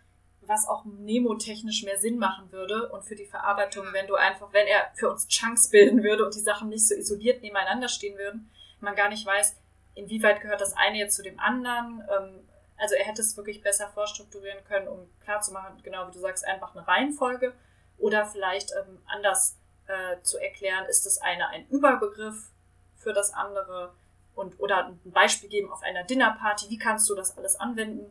Ich weiß nicht, vielleicht kommt es ja. noch so in der Kombination, aber aktuell sind es für mich alles isolierte Chunks, diese Kapitel, Ja, die mich eher verwirren, als dass sie erhellen. ja. Also ich bleib beim M, wobei du das Kapitel für mich schon nochmal aufgewertet hast, denn ich habe es weniger durch deine Brille gelesen. Wenn ich es durch deine Brille betrachte, erlebe ich aber auch, dass es auf jeden Fall nochmal eher ein A als ein M ist. Na, guck mal. Aber ich bleibe jetzt einfach mal beim M, weil ich nicht weiß, wie oft ich die Gelegenheit habe, ein M zu vergeben. Sehr schön. Das gefällt mir. Und was sind deine Hashtags? Meine Hashtags sind diesmal auch irgendwie langweilig, habe ich das Gefühl. Also das erste ist Hashtag Brainpower, was natürlich falsch übersetzt ist, denn es geht ja nicht um Gehirnpower, sondern um Gedächtnispower. Aber weil Gedächtnispower blöd ist, habe ich Brainpower genannt. Dann Hashtag das schönste Wort, Hashtag Nicodemus Papadoulos und Hashtag Durchschnittsmensch. Mhm. Das stammt da aus dem ersten Beispiel mit Jim Farley, wo er sagt, dass der Durchschnittsmensch in seinem eigenen Namen mehr interessiert ist als in allen anderen Namen der Welt. Und es gibt ja keinen Durchschnittsmensch in dem Sinne, weil wir ja alle komplizierte Individuen sind. Und das fand ich nochmal lustig. Also auch überhaupt den Begriff Durchschnittsmensch zu verwenden, wo Dale einerseits ja immer auch so darauf pocht, dass wir alle kleine Individuen sind, die gesehen werden wollen. Ja, andererseits sagt er aber ja schon, stellt er oft Regeln auf, die angeblich für alle ähm, gelten. Also die Für den Tendenz, Durchschnittsmenschen passen. ja, die Tendenz sehe ich bei ihm schon, dass er sagt, wir sind alle nur an uns selbst interessiert, wir sind alle ähm, zuerst äh, immer nur an dem interessiert, was wir wollen. Das pauschalisiert er ja schon auf alle Menschen. Also, dass er so ein Total. Bild hat, dass es einen Durchschnittsmenschen gibt, das äh, glaube ich, äh, ist schon deutlich. Ja, und äh, das ist übrigens auch immer wieder total lustig. Manchmal denke ich mir, er hat so ein negatives Menschenbild. Glaubt er in seinem eigenen Kopf, die Welt ist schlecht und er muss jetzt von unser, er, durch dieses Buch befreit er uns von unserem schlechten Egoismus und macht uns alle zu besseren Menschen. Ja, er tut, also selbst wenn es so wäre, dass wir alle egoistisch sind, ähm, tut er ja so, als wäre es ein Erkenntnisproblem, wie man so schön sagt. Also es würde es nicht an der Ja. Umsetzung liegen, sondern wir haben es einfach nur nicht begriffen, was uns weiterbringt. Und wenn wir es jetzt lesen und verarbeiten und kapieren, dann könnten wir uns ganz anders verhalten. Ne? Das ist schon, muss ja äh, zumindest, auch wenn's, wenn er es nicht wirklich glaubt, so gibt er zumindest vor, es zu glauben, indem er dieses Buch rausgebracht hat. Ja, Meine Hashtags sind aber auch nicht so kreativ. okay. Lass hören. Also, ich habe als ersten Hashtags Call Me By Name. Es gibt ja diesen Äh, 2017 kam der, glaube ich, rauf, diesen Ja. Film, der auch sehr gut ankam und ziemlich gefeiert wurde, Call Me By Your Name. Ja. Und äh, jetzt geht's aber ja eben nicht um den Namen der anderen, sondern ich, ich, ich. Und deshalb Call Me By, ich hätte auch sagen können My Name, aber ich fand einfach By Name Mhm. da äh, passender, wegen Namen im Vordergrund. Und mein zweiter Hashtag bezieht sich eben auf diese Kantinengeschichte mit Not Just Another Sandwich. Mhm. Sobald du den Namen von jemandem nennst, ist er eben, sticht er heraus aus der Reihe der da nebeneinander liegenden Sandwiches. Und der dritte Hashtag ist more or less unique, weil ich denke, ja, es gibt Ähnlichkeiten, die aber, glaube ich, zwischen Menschen, also auch, dass der Name ähm, da noch am irrelevantesten ist. Also wenn mich eine Person an eine andere erinnert, die ich schon mal ähm, kennengelernt habe, ist das selten, weil sie genauso heißt, sondern entweder wegen des Aussehens oder wegen Verhaltensarten. Und selbst wenn man eben Ähnlichkeiten erkennt zwischen Menschen, sind die immer nur bedingt. Und äh, ja, also ein Teil stimmt überein, in manchen Bereichen sind Leute ganz anders und wie ich schon gesagt habe, hat es mich sehr irritiert, dass er sagt, dass ausgerechnet der Name uns wirklich unique und completely unique machen würde. Zumal er in seinem Kapitel ja mehrere Beispiele nennt, wo Menschen den gleichen Namen wie der Vater haben oder einen ähnlichen und dieses und jenes. Also es gibt ja zwei Jim Farleys. so Stimmt. Oh, das fällt mir jetzt erst auf. Das ist ja total ironisch. Ja. Was meinst du, warum ich bei M bin? Äh, ich habe tatsächlich noch einen Hashtag, ich habe hab den erst übersehen, nämlich Magic Spelling. Weil es gibt ja das Wort Magic Spell für Zauberspruch. Und er sagt ja einerseits, dass eben den Namen von jemandem zu kennen und auszurufen, ähm, wie Magic, äh, wie Magie wirkt. Und an anderer Stelle ja nochmal sagt, ähm, wie wichtig es ist, den Namen korrekt zu buchstabieren und sich eben nicht zu verschreiben. Und Ja. äh, deshalb fand ich Magic Spelling hier eine schöne Verbindung. Ja, finde ich auch schön. Ich habe eben auch noch gedacht, als du gesagt hast, äh, call me by name, könnte man auch als Ergänzung zu greet your servants, greet my name. Ja, könnte man auch. Ach, aber das war doch schön, liebe Kim. Schöne Hashtags. Und dann Ja, danke schön. ein bisschen Hogwarts-Magie dabei. Was wollen wir mehr? Ja, ich würde sagen, das war's. Oder? Genau, ich habe ein bisschen das Gefühl, wir sind so hin und her und quer gehüpft, aber Ja, ach, ich hatte, ach, mal gucken, ich höre es mir nachher nochmal an, aber ich ähm, fand es nicht so viel unstrukturierter als andere Kapitel davor, sagen wir so. Also für uns auch. das stimmt. Das stimmt. Da müssen dann die Zuhörerinnen durch. Ja, dann, äh, liebe Kim, es war wieder sehr, sehr schön mit dir, liebe Kim. Liebe Claudia, das kann ich nur zurückgeben. Meine Podcast-Partnerin Claudia, es war äh, toll, Claudia. Fantastisch, Kim. So, und dann freuen wir uns gleich, wenn wir äh, uns nicht mehr beim Namen nennen müssen. Und ich werde So gleich noch was googeln für dich und mir den Namen angucken. Es war auf jeden Fall wieder sehr schön. Auch unironisch mit dir, liebe Kim. Ich hoffe. Ich kann das nicht euch, mehr ernst nehmen, jetzt wenn du das sagst. äh, Das ist okay. Liebe Zuhörer, ich hoffe, euch hat es auch gefallen, ihr lieben Zuhörer. Auch, dass wir Und, euch äh, nicht alle beim Namen kennen, aber noch sind es, glaube ich, nicht so viele, dass wir es nicht versuchen könnten. Bis 150 haben wir noch, äh, die ersten 150 haben Hoffnung, dass wir sie ohne, guck, und guck mal, wir können das noch teilen. Wir können, äh, du machst 150, ich mach 150. Dann können wir das auch so machen wie bei wie äh, Andrew Carnegie, dass wir uns das bezahlen lassen, wenn wir ähm, wir haben ja eh noch ein Maskottchen, größere Ankündigung. Ähm, wir werden ein Maskottchen für den Podcast ähm, ins Leben rufen und ähm, vielleicht können wir uns das ja bezahlen lassen, dass das nach einem Zuhörer oder einer Zuhörerin benannt wird. Aber es hat doch schon einen Namen. Ja, es hat, sagen wir so, es hat eine Gattungsbezeichnung, aber es heißt jetzt nicht Du Fred oder Claudia Du oder hast Kim. recht. Ne? Du äh. Wir haben nur den Nachnamen. Es hat, kann noch ein Vorname vergeben werden. Ich dachte ja, du willst jetzt einen Malwettbewerb ausrufen. Äh, da auch das, also auf jeden Fall, Claudia, das Businessmodell, ja, du musst, du musst sehen, wie können wir es monetarisieren, ja, du musst die Business Opportunities sehen und ich Ja, sehe in unserem Maskottchen noch viele Opportunities, um hier äh, die Wir Dollars noch reinzubekommen. einzelne, einzelne Folgen nach Menschen wenden. Das ist auch voll die gute Idee, ja, Ja, die Hartmut-Folge. zum Beispiel. Das, ne? Ja, spannend, spannend. Nein, wir, ich glaube, wir müssen es eher so machen, schon im Hinblick auf den Kult. Wenn wir das Buch durchhaben und unsere gesamten Gesetze durchgehen, unsere reduzierten Gesetze, Hm. dann bieten wir Menschen an, dass wir ein Gesetz jeweils nach ihnen benennen. Abgemacht. Das ist doch dann nochmal, ja. da ist mehr Potenzial, weil das ja dann das, das Grundmanifest unseres Kultes wird. Daher. Na stimmt, das hat für die Leute bestimmt auch dann einen Mehrwert als jetzt so eine, so eine Folge. Aber ähm, es, also äh, Angebote können eingereicht werden, sagen wir so. Wir Genau. entscheiden das dann, nachdem äh, wir das Angebot vorliegen haben. Also meldet euch. um euch zu verewigen. So, und jetzt hätte ich noch eine kleine Abschlussbemerkung. Hast du den Film Der Teufel trägt Prada gesehen, Kim? Ja, habe ich glaube ich sogar mehrmals gesehen. Ja. Ich auch. Da gibt es auch viele schöne Beispiele, welche Effekte es hat, wenn man alle Namen kennt.